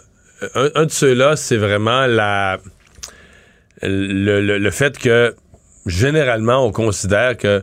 Je sais que quand tu regardes ça, mettons, euh, un million, c'est beaucoup d'argent, mais les, gens qui ont ça, un million, souvent, c'est des gens plus âgés, ils l'ont accumulé au cours de leur vie, etc. Ils ont fait des économies, ont accumulé un million, mettons. Mais s'ils l'ont déposé à la banque, là, dans une année, ils ont gagné 100 000 ils ont payé 40 d'impôts, l'argent qu'ils ont placé à la banque, c'est l'autre 60 000 Tu sais, l'impôt est déjà payé là-dessus. C'est déjà de l'argent euh, après impôt. Alors, imposer euh, les fortunes, les successions, c'est réimposer de l'argent. Puis, si les gens ont un million, puis qu'ils ont placé ça à 5% d'intérêt, bon, ils vont faire 50 000 de, de revenus d'intérêt. Mais ils vont payer l'impôt là-dessus. Là. À Québec, à Ottawa, ils vont payer pleinement. Tu payes l'impôt sur tes gains. Mais sur l'argent en banque, qui est de l'argent accumulé, mais où l'impôt est déjà payé, on a toujours dit, euh, depuis quelques décennies au Canada, au Québec, on recharge pas. Tu payes pas deux fois de l'impôt sur le même montant. L'autre affaire, c'est le montant d'un million. Euh, C'était beaucoup jadis. Moi, quand j'étais enfant, on parlait d'un million. Je pense qu'il y avait une loterie. Le Loto Québec avait inventé, je ne sais plus le nom de la loterie qui donnait un million. Bon, aujourd'hui, si tu vas voir un planificateur, un planificateur financier, c'est un professionnel avec un certain revenu, tu lui demandes comment ça me prend là-dedans. Tu sais, mettons ma maison plus Montréal, comment ça me prend pour une retraite confortable, il va te dire un million. Ouais, considérant que les maisons ont augmenté de prix, Ah ouais. sont dans les plusieurs centaines de milliers de dollars, le 500, 600, On va te dire, ça te 700. prend, euh, prend un million. Ta maison, mettons, euh, de 400-500 000 payés, puis la même chose en réel, puis là, tu commences à être pas pire. Bon. Là, moi, je vois tout de suite l'injustice. Parce que les gens qui ont un REER, donc qui ont travaillé dans le secteur privé puis qui ont un REER privé, eux, on va dire, ah, ben là, c'est une richesse, puis quand on calcule ta maison puis ton REER, t'as un million et plus, là, on va te ramasser. Alors qu'un employé du secteur public qui aura un fonds de pension de la même valeur, parce qu'un fonds de pension, là, je sais pas, moi, un sous-ministre qui a payé ses, qui, qui a fait une carrière dans le secteur public, qui a mis de l'argent dans son fonds de pension toute sa vie, ça vaut un million et plus, là. Oui, ça, ça vaut cher maintenant. Ah oui, au jour de la retraite, ça vaut un million.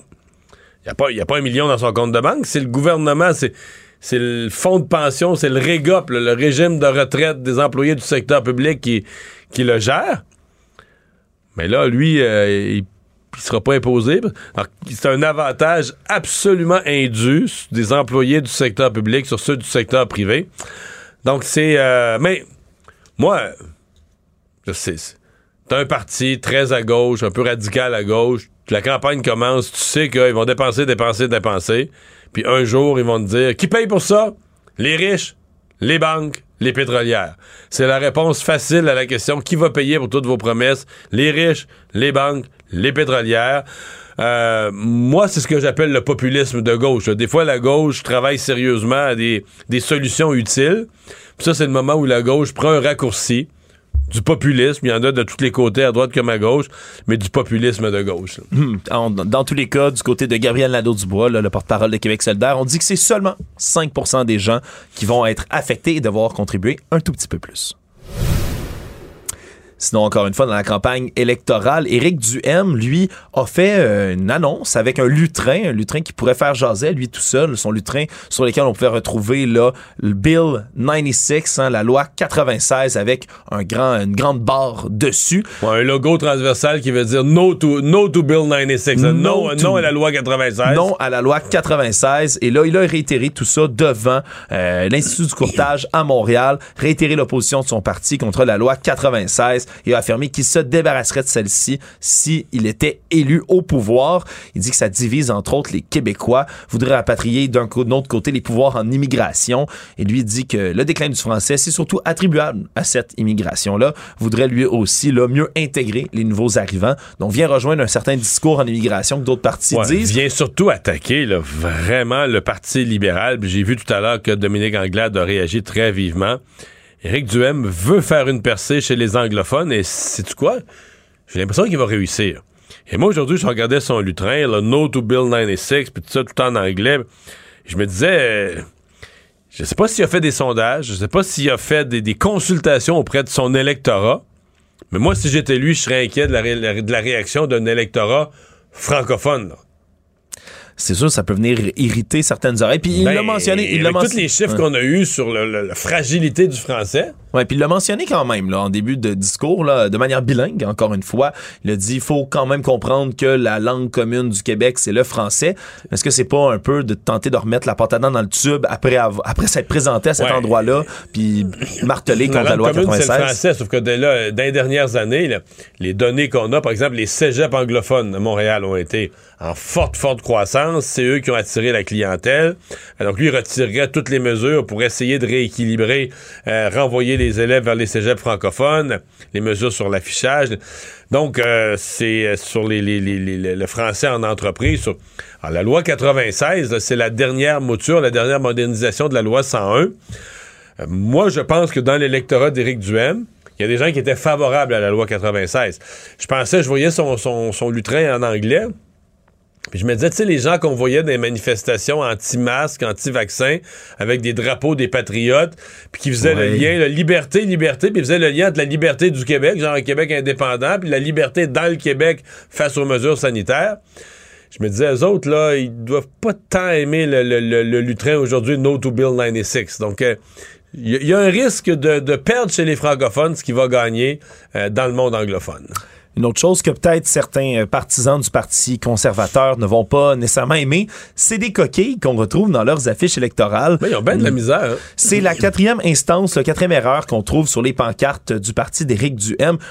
Faut être honnête, là, il y a des quelques erreurs qui ont été retrouvées, entre autres, là, dans certaines affiches du Parti québécois. Mais là, c'est la quatrième. Faut croire que le Parti conservateur était pressé d'envoyer sous presse à l'impression leurs affiches électorales parce que là, c'est la candidate Nancy Lalancette qui est candidate du parti en- dans Ongava.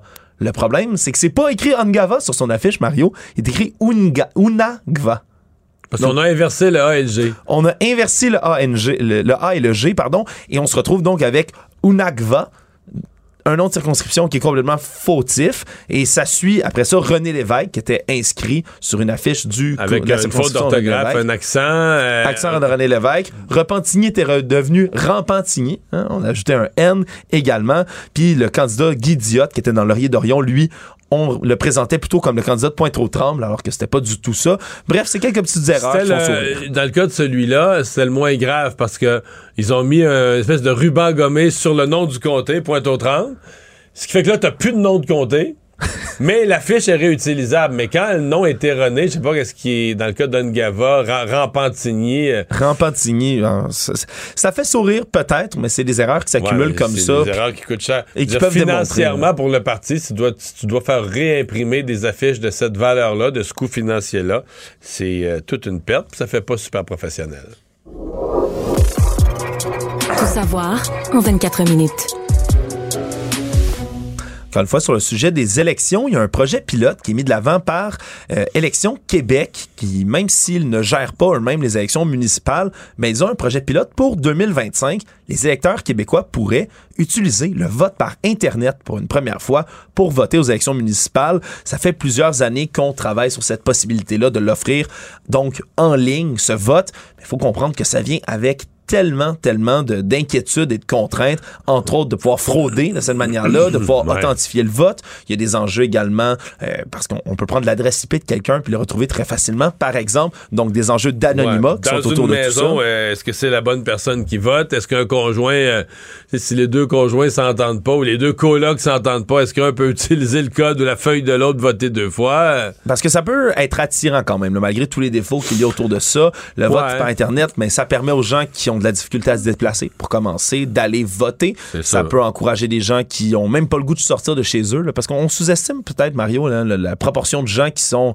qui ont la flemme, hein, pour, euh, pour, pour, pour pas utiliser ce terme-là, le jour des élections, qui veulent pas aller voter, qui vont pas se présenter. Mais euh, si- ouais. Ça pourrait augmenter on, on de veut maximiser, on veut maximiser le nombre de gens qui vont voter, mais que vaut ton opinion si tu y crois même pas assez pour, te te, déplacer. déplacer? Parce que quand même, le vote, là, il, Ouais. il est partout. là. Il y a personne qui a 100 km à faire pour aller voter. là. Le vote, il est partout, partout réparti. Euh, bon, il y a des gens qui haïssent les files d'attente, qui haïssent les foules. Je peux comprendre ça. Et qui ont peur de la COVID maintenant, ça ajoute Ouais, au- euh, ça aux ajoute. enjeux. Mais que vaut ton vote, là? Que vaut ton opinion? Puis en plus, tu as le vote par anticipation, tu as le vote à tout moment au bureau du directeur du scrutin, tu as une souplesse pour aller voter d'une multitude de façons. Alors, que vaut ton vote si t'es pas prêt à faire aucun de ces efforts-là, mais tu dis, garde, si c'est là sur mon ordi, m'a cliqué, là. Ouais. Surtout aux élections municipales, c'est peut-être le bon moment pour euh, initier Ouais. ce genre de mesures-là. Mais il y avait eu une expérience euh, il y a à peu près 20 ans. C'est Nathalie Normando, à l'époque, qui était ministre des Affaires municipales. Et ça avait été un désastre, là. C'était un désastre, littéralement, de vote électronique. Mais je pense qu'il fallait quand même se déplacer au bureau du scrutin. Ouais, Mais pour aller voter électroniquement. Et puis, il y avait eu de la nervosité. Parce que là, tu là, t'as plus de preuves, hein. Mettons que quelqu'un demande un recomptage, etc. Là, c'est électronique, c'est dans la machine, c'est dans le système. Euh, les bulletins, il reste c'est con, là. C'est un bon vieux bulletin physique, mais si quelqu'un demande un recomptage, ben, les, Ça boîtes, les boîtes sont scellées, tu rouvres les boîtes. Donc, euh, ça avait été. euh, Donc là, 20 ans plus tard, bon, la technologie évolue. Je je comprends qu'on va y revenir avec ça. Mais moi, je- ma, ma recommandation au directeur des élections, c'est d'y aller avec énormément de parcimonie et de prudence. Parlant de bulletins qui vont être comptés, Mario, c'est ce soir que se termine euh, le vote qui peut être fait pour la chefferie du Parti conservateur du Canada. 17h30, on va donc fermer là, les boîtes de vote. Les gens vont ont jusqu'à là pour aller voter. Et ça tombe en même temps qu'une autre nouvelle, hein, c'est la chef par intérim du même parti, le Parti conservateur du Canada, Candice Bergen, qui a annoncé qu'elle ne se représenterait pas comme députée aux prochaines ouais. élections. C'est un petit peu bizarre cette deuxième. Je vais, je vais revenir sur le- le- le- la course, mais parce que c'est rare que tu annonces que tu te représentes, que tu solliciteras pas un nouveau mandat. Techniquement, la prochaine élection, là, C'est dans un bout, là. dans trois ans, mettons. sais, ça fait pas un an là, que Justin Trudeau a été réélu. Fait que c'est rare mettons, qu'au dixième mois de ton mandat, d'un mandat de quatre ans, bon, peut-être le gouvernement minoritaire, peut-être ça durera moins, mais là, il y a une entente avec le NPD, mais fait qu'au dixième mois de ton mandat, t'annonces déjà que tu te représenteras pas. Est-ce qu'elle a l'intention de quitter? Qu'est-ce qu'elle veut passer comme message? J'ai trouvé ça bizarre. Mais ceci dit, sur la course et la fin de la, de la- de la période pour aller voter, bon, euh, Parce que c'est samedi que ça va être. euh, c'est samedi que ça va être dévoilé. Les gens, je pense que c'est- c'est c'est aujourd'hui le, le- le- le moment limite pour déposer un bulletin de candidature, pour déposer un bulletin de vote, pardon, pour ton candidat. Je suppose qu'ils vont compter des votes mercredi, jeudi et vendredi. Et donc, samedi à LCN, on sera en émission spéciale à 18h30 là, pour vraiment le dévoilement, résultat du premier tour. Puis une demi-heure après, ou à peu près, si besoin est un deuxième tour, on dirait qu'il n'y a plus de suspense là, sur le fait Ouais. que ça va être Pierre Poilievre. Ouais, tu serais pas trop surpris, toi, là. Sincèrement. euh, à voir ça. Il me semble que depuis un mois, là, Jean Charest, même au mo- il me semble qu'il est plus tranquille. Silencieux un peu. Ouais. Puis les autres candidats, on n'en parlera pas non plus. On va laisser passer, là. Fait que, euh, il me semble que, mettons que c'était serré à- au vote près, là, il me semble que Jean Charest se serait débattu euh, comme un lion, là, dans le dernier mois. Ouais. Je l'ai pas senti comme ça. Non. Mais compte tenu de son tempérament, tu dis, est-ce que lui-même sait que les carottes sont cuites, que les champs... Bon, son entourage a toujours maintenu qu'il y a une mathématique de système de pointage par comté, puis on sait jamais ce que ça pourrait donner. Mais euh, Dans tous les cas, c'est certain, on va avoir les résultats ce samedi. samedi soir. Économie. Des nouvelles économiques euh, qui sont attendues pour demain. On attend une hausse probable du taux directeur euh, de la Banque du- centrale du Canada demain. Et là, c'est le suspense n'est pas nécessairement sur si ça va arriver, mais plutôt sur combien. Combien, hein, exactement. De combien on risque de hausser. Certains parlent de 0.5, certains parlent de 3 quarts de point d'un autre côté. Qu'est-ce qui risque d'arriver demain, Mario? Je le sais pas. Le scénario le plus probable, j'ai lu un peu aujourd'hui tous les, les- les gens qui suivent le- la Banque du Canada, les discours du président de la Banque du Canada, le consensus le plus général. Mais remarque, ça veut rien dire. Puis il peut même lui, la Banque du Canada, le gouverneur, puis ses adjoints peuvent changer d'idée à quelques jours de préavis, dire on va faire un peu plus ou un peu moins. Mais le plus probable, c'est trois quarts de point. Ce qui est beaucoup là. Parce qu'on on a déjà eu plusieurs sauts. Euh, au début, des petits sauts d'un quart de point, après ça d'un demi-point, là, trois quarts de point. Mais il y a des gens qui disent ben là, la Banque du Canada, ils veulent donner un grand coup. Ils veulent pas avoir besoin de l'augmenter, la petit coup, un peu le supplice de la goutte d'eau. Ils pourraient l'augmenter d'un point. Donc de, de quatre quarts de point. Parce qu'on généralement on dit quatre quarts parce qu'on généralement on bouge à coup d'un quart de point. Là, ce serait gigantesque, là, Ça un point serait complet. un saut euh, énorme. Donc, ça veut dire pour les gens qui ont une hypothèque, là, essentiellement, qui est pas, fer- qui, qui- qui est pas Qui fermée, taux qui variable. taux variable, c'est un point. Ton, ton- ton taux d'intérêt en un mois là, augmente d'un pour cent. C'est énorme. À l'autre extrême, il y en a qui disent bon, euh, on pourrait avoir peut-être une augmentation plus modérée. Parce que c'était toutes les six semaines, à peu près à plus ou moins quelques jours. C'était toutes les six semaines que la Banque du Canada parle. Donc, si on avait un taux plus modéré, mais peut-être un autre petit coup au mois d'octobre, à mi-octobre, puis peut-être un autre petit coup fin novembre.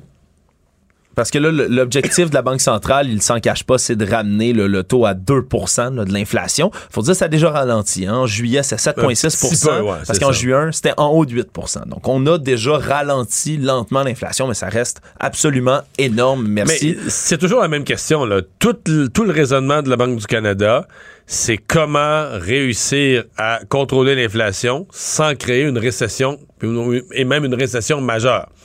Mais si tu regardes les marchés boursiers au Québec, euh, pas au Québec, au Canada, aux États-Unis, les marchés boursiers depuis quelques semaines qui sont déprimés, convaincus qu'une récession, peut-être une récession sévère, s'en vient. Tout le monde s'est fait à l'idée qu'il y aura une récession, qu'il y aura peut-être même une récession qui va, qui va faire très mal. Euh, donc, est-ce que la Banque du Canada, elle dit toujours, non, non, soyez pas trop pessimiste, on pense encore qu'on va être capable de trouver le juste équilibre de hausse des taux d'intérêt sans provoquer une récession? Donc, on va voir, euh, on va voir ce qu'ils vont dire demain, 10 heures. Ouais, puis du même coup, ben c'est pas que des bonnes nouvelles hein, qui, qui arrivent. La dette totale des consommateurs au Canada, j'ai envie de mentionner, a grimpé 2320 milliards de dollars au deuxième trimestre de 2022. C'est une augmentation de 8,2% par rapport au même trimestre l'an dernier. Donc la dette à la consommation totale qui continue à grimper elle aussi en flèche C'est la au dette la plus dommageable. là. La dette hypothécaire, du moins, tu as un actif, tu as une maison, mais la dette, c'est les cartes de crédit, toute la dette là, liée à la consommation, c'est la plus inquiétante. Savoir et comprendre. Tout savoir en 24 minutes. Aux États-Unis, une étude assez intéressante, merci, qui provient euh, de l'Institut là, 538, qui, eux, compilent toutes sortes de données électorales, font de la metadata qu'on appelle, et ont tellement de données intéressantes sur les élections. Et eux ont contacté à peu près tous les candidats qui sont sous Donald Trump, donc, ben, de l'ancien président des États-Unis, Donald Trump, mais dont l'ombre est tellement présente sur le Parti républicain qu'on peut presque dire que ce sont ses associés.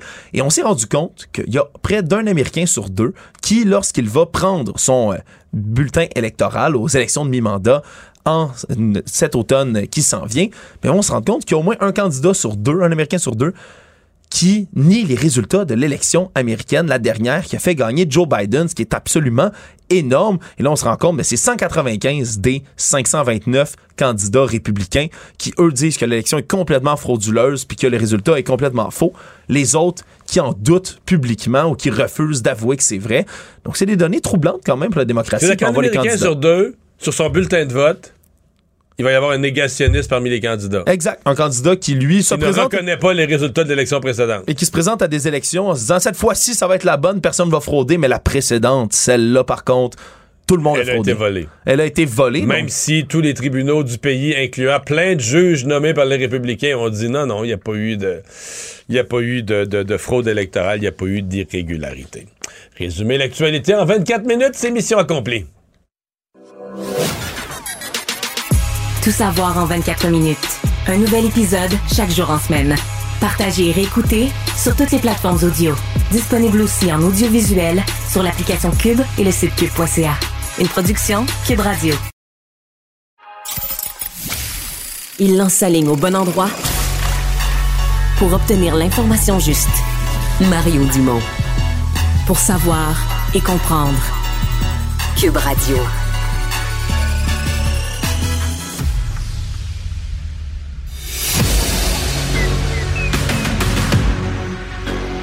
Emmanuel Latraverse. J'ai pas de problème philosophique avec ça. Mario Dumont. Est-ce que je peux me permettre une autre réflexion? La rencontre. Ça passe comme une lettre à la poste. Il se retrouve à enfoncer des portes ouvertes, là. La rencontre La Traverse Dumont. Bonjour, Emmanuel. Bonjour Mario. Alors, Éric Duhem, aujourd'hui, euh, comme on s'y attendait que ça allait arriver un moment dans la campagne, a lancé son opération séduction, euh, va parler au Québec Community Group Network là, au cours des prochaines euh, minutes. Donc, s'adresse vraiment à la communauté anglophone. Mais il a étonné quand même, je pense, tout le monde aujourd'hui. Pas tant avec son propos, ne serait-ce qu'avec son lutrin, avec écrit en anglais dessus, une barre transversale, Bill 96. Donc, une opposition quand même vive, musclée à la loi 96 sur la défense du français. Oui, puis ce qui est intéressant, c'est qu'en vérité, il en demande plus que le client demande parce qu'il il- il essaie d'offrir ce qu'il appelle une nouvelle entente, un nouveau pacte, un nouveau paradigme dans les relations francophones, anglophones, en disant que il faut plus voir les anglos comme une menace, mais comme des alliés. Mais morale de l'histoire, toutes les mesures de protection du français, il les jette aux poubelles. Il ne propose aucune mesure contraignante. Lui, tout doit passer par le fait d'encourager la place du français et miser sur une meilleure francisation de l'immigration. C'est comme si c'était la faute des Québécois que le Québec recule, euh, que le français recule, parce que nous n'avons pas, francophones, réussi à intégrer adéquatement les allophones et les immigrants. Moi, ce que... Alors, c'est sûr qu'il va faire un... Il fait une, une- une- un move sur la partie d'échec pour aller chercher les votes anglophones des anglos déçus par le Parti libéral. Et il y en a Mais pas moi, mal. je pose la question. Il y en a pas mal. Puis il y a tout un plaidoyer beaucoup plus large que ça, je pense, autour du fait que le Parti libéral a pris le vote des anglos pour acquis, qu'il faut qu'ils soient mieux représentés, que tu sais, qu'il faut qu'ils qu'ils aient une voix euh, qui euh, qui porte, qui soit respectée.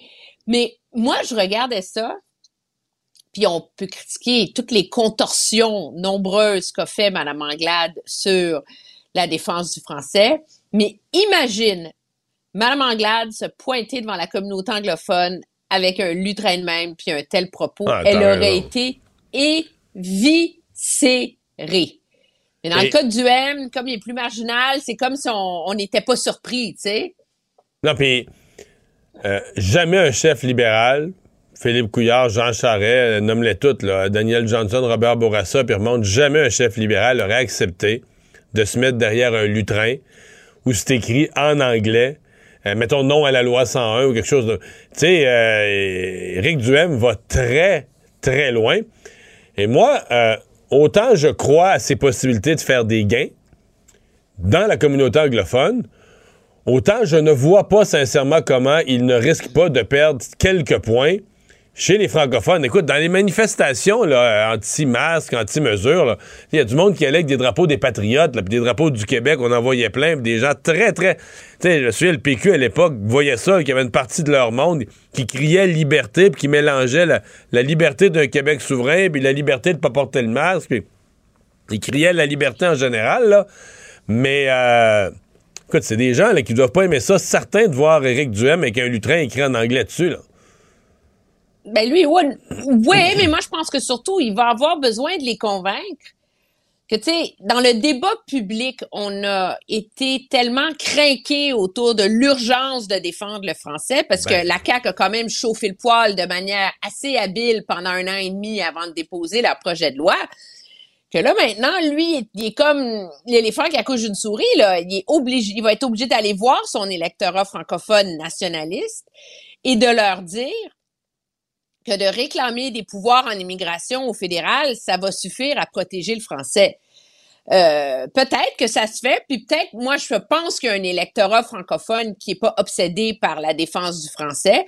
Euh, donc, peut-être qu'il mise Ouais. là-dessus, mais c'est sûr que c'est un passage périlleux, d'autant plus que puis on l'a vu dans la réaction de Madame euh, de Madame Anglade, il joue un peu sur les deux tableaux. Il a commencé par être contre l'agrandissement du cégep Dawson, puis là maintenant il est pour parce qu'il a trouvé une façon de le justifier en disant que fallait financer les cégeps par tête de pipe, donc l'argent permettrait de financer l'agrandissement de Dawson.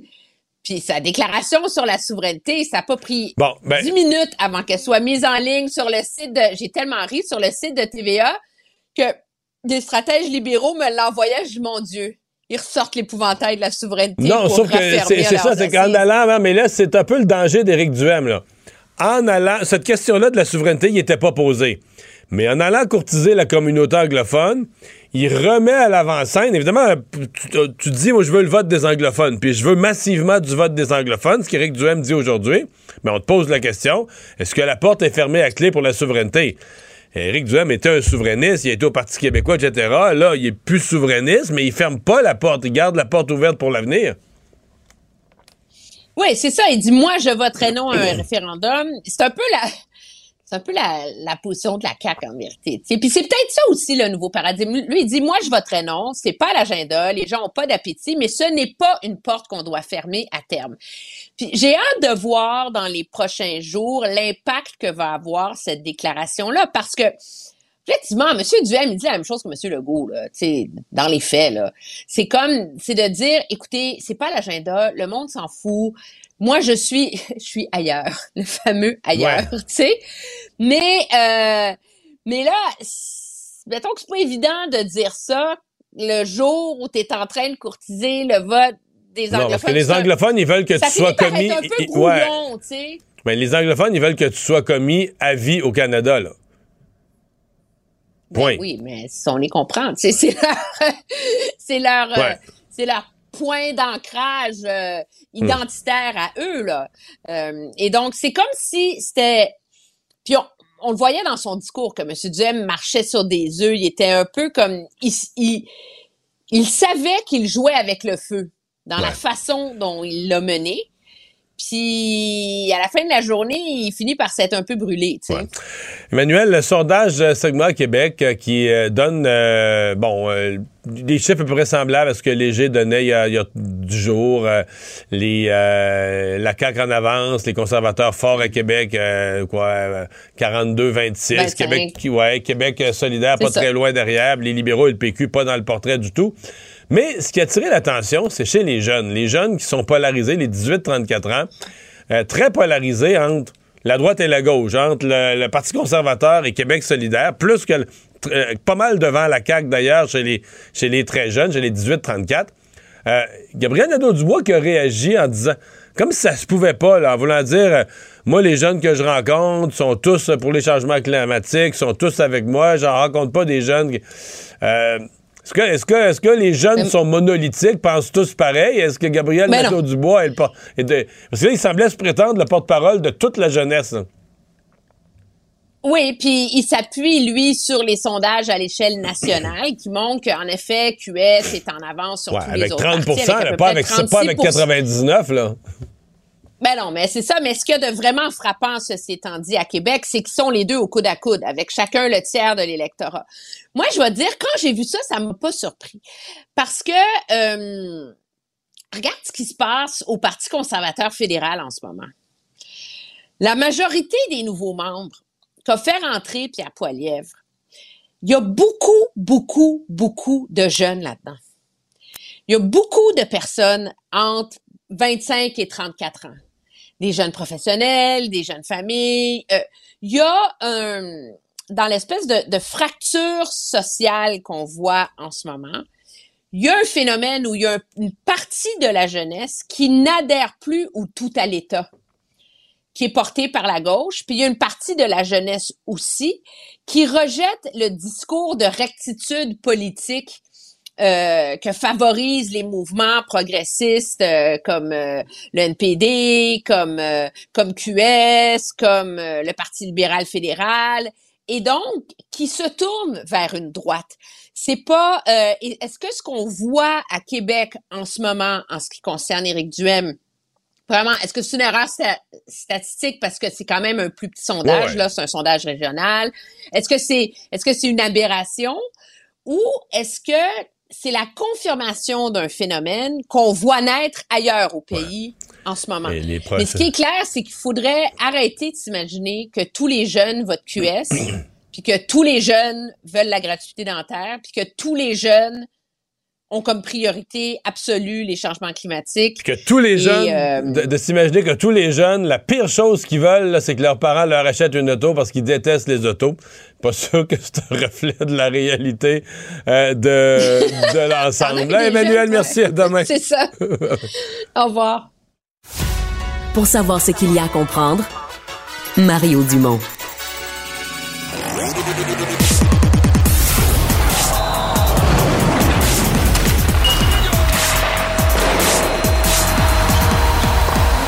Jean-François Barry, un chroniqueur pas comme les autres. Salut Jean-François. Salut Mario. T'es allé t'amuser dans les sites de paris sportifs où on mise déjà sur qui va gagner le trophée Calder de recrue de l'année dans la Ligue nationale de hockey. Est-ce que le premier choix au repêchage du Canadien est vu comme euh, un potentiel? Non. Ben oui, il est là. Il est dans la liste, mais il est pas dans les favoris. Il est huitième, Juraj Slavkovski.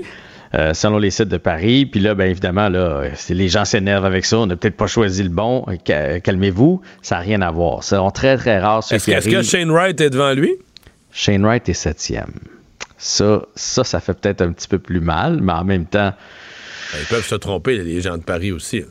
Oui, Canadien aussi a pu se tromper. Ça. Oui, oui, oui, oui, On va le savoir Mais dans qui est devant? C'est des joueurs, je suppose, qui n'ont pas été repêchés cette année, là. C'est en plein ça. sais, la recrue de l'année, là, à part quand il passe un Connor McDavid, c'est rarement quelqu'un qui va être repêché et qui le gagne à sa première année. Donc là, présentement, c'est Mason McTavish. Ça, c'est le joueur de Team Canada qui était capitaine et tu as sûrement vu son arrêt, là, avec son bâton en prolongation. Là. Oui, oui. Bon, ben, écoute, c'est lui qui est, qui est en première place présentement selon les sites de Paris. Et Owen Power aussi, le grand défenseur format géant des sabres de Buffalo, est deuxième. Fait qu'il n'y a pas à s'inquiéter sur uh, Juraj Slavkovski. C'est pas parce qu'il est huitième et que Shane Wright est septième là, qu'ils vont pas avoir une belle carrière dans la Ligue nationale prochainement. On se, on se calme. D'ailleurs, les deux ont été rencontrés aujourd'hui parce qu'il y a un événement qui est organisé par l'Association des joueurs. On a pu parler là, à à Uri Slaskowski qui a dit qu'il voulait faire l'équipe à Montréal. C'était son but. Et moi, je pense, je sais pas ce que toi t'en penses, mais moi, je pense qu'il va le faire. Le Canadien est une équipe en reconstruction. On est capable de vivre avec ses erreurs et il a déjà la charpente pour jouer avec des hommes. Parce que des fois, c'est un peu ça à cet âge-là. Lui, c'est pas un problème, c'est un monstre. Fait qu'il devrait faire l'équipe. Et Shane Wright, ben, euh, il a avoué que euh, ça lui a permis de prendre du recul. Euh, ça a été une douche d'eau froide pour lui. Là, on l'a vu dans, sa face, puis dans ses commentaires euh, après son repêchage de sortir finalement en quatrième. Ça a été une source de motivation, oui, mais ça, a été une, période, une façon de prendre du recul et de revenir plus fort.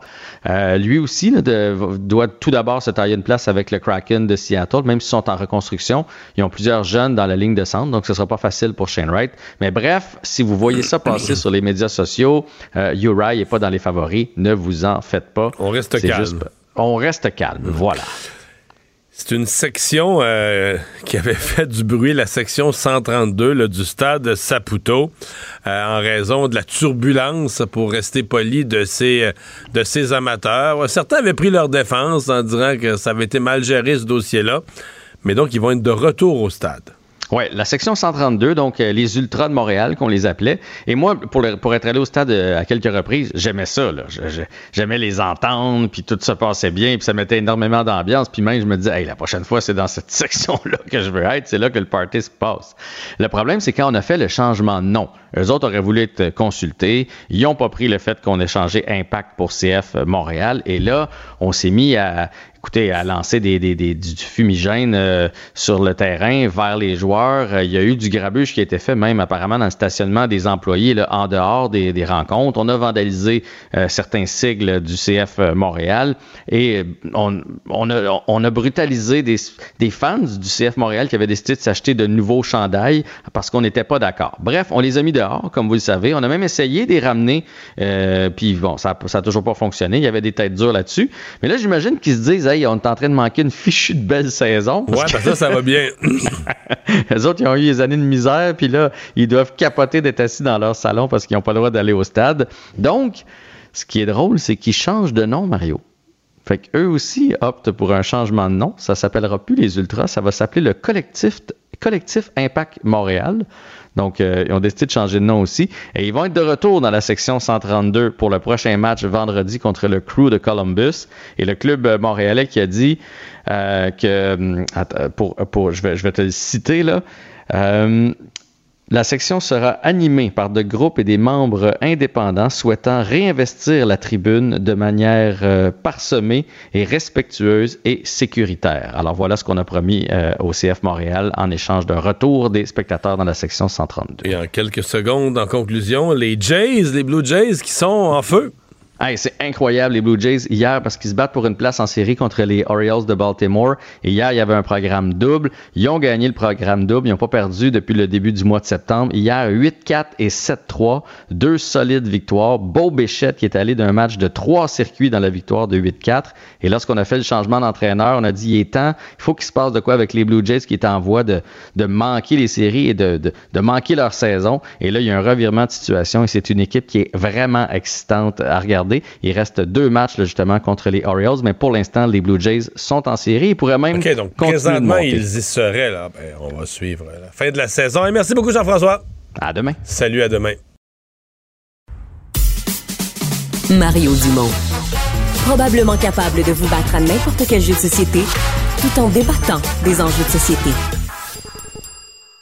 Cube Radio. Cube Radio. En direct à LCN.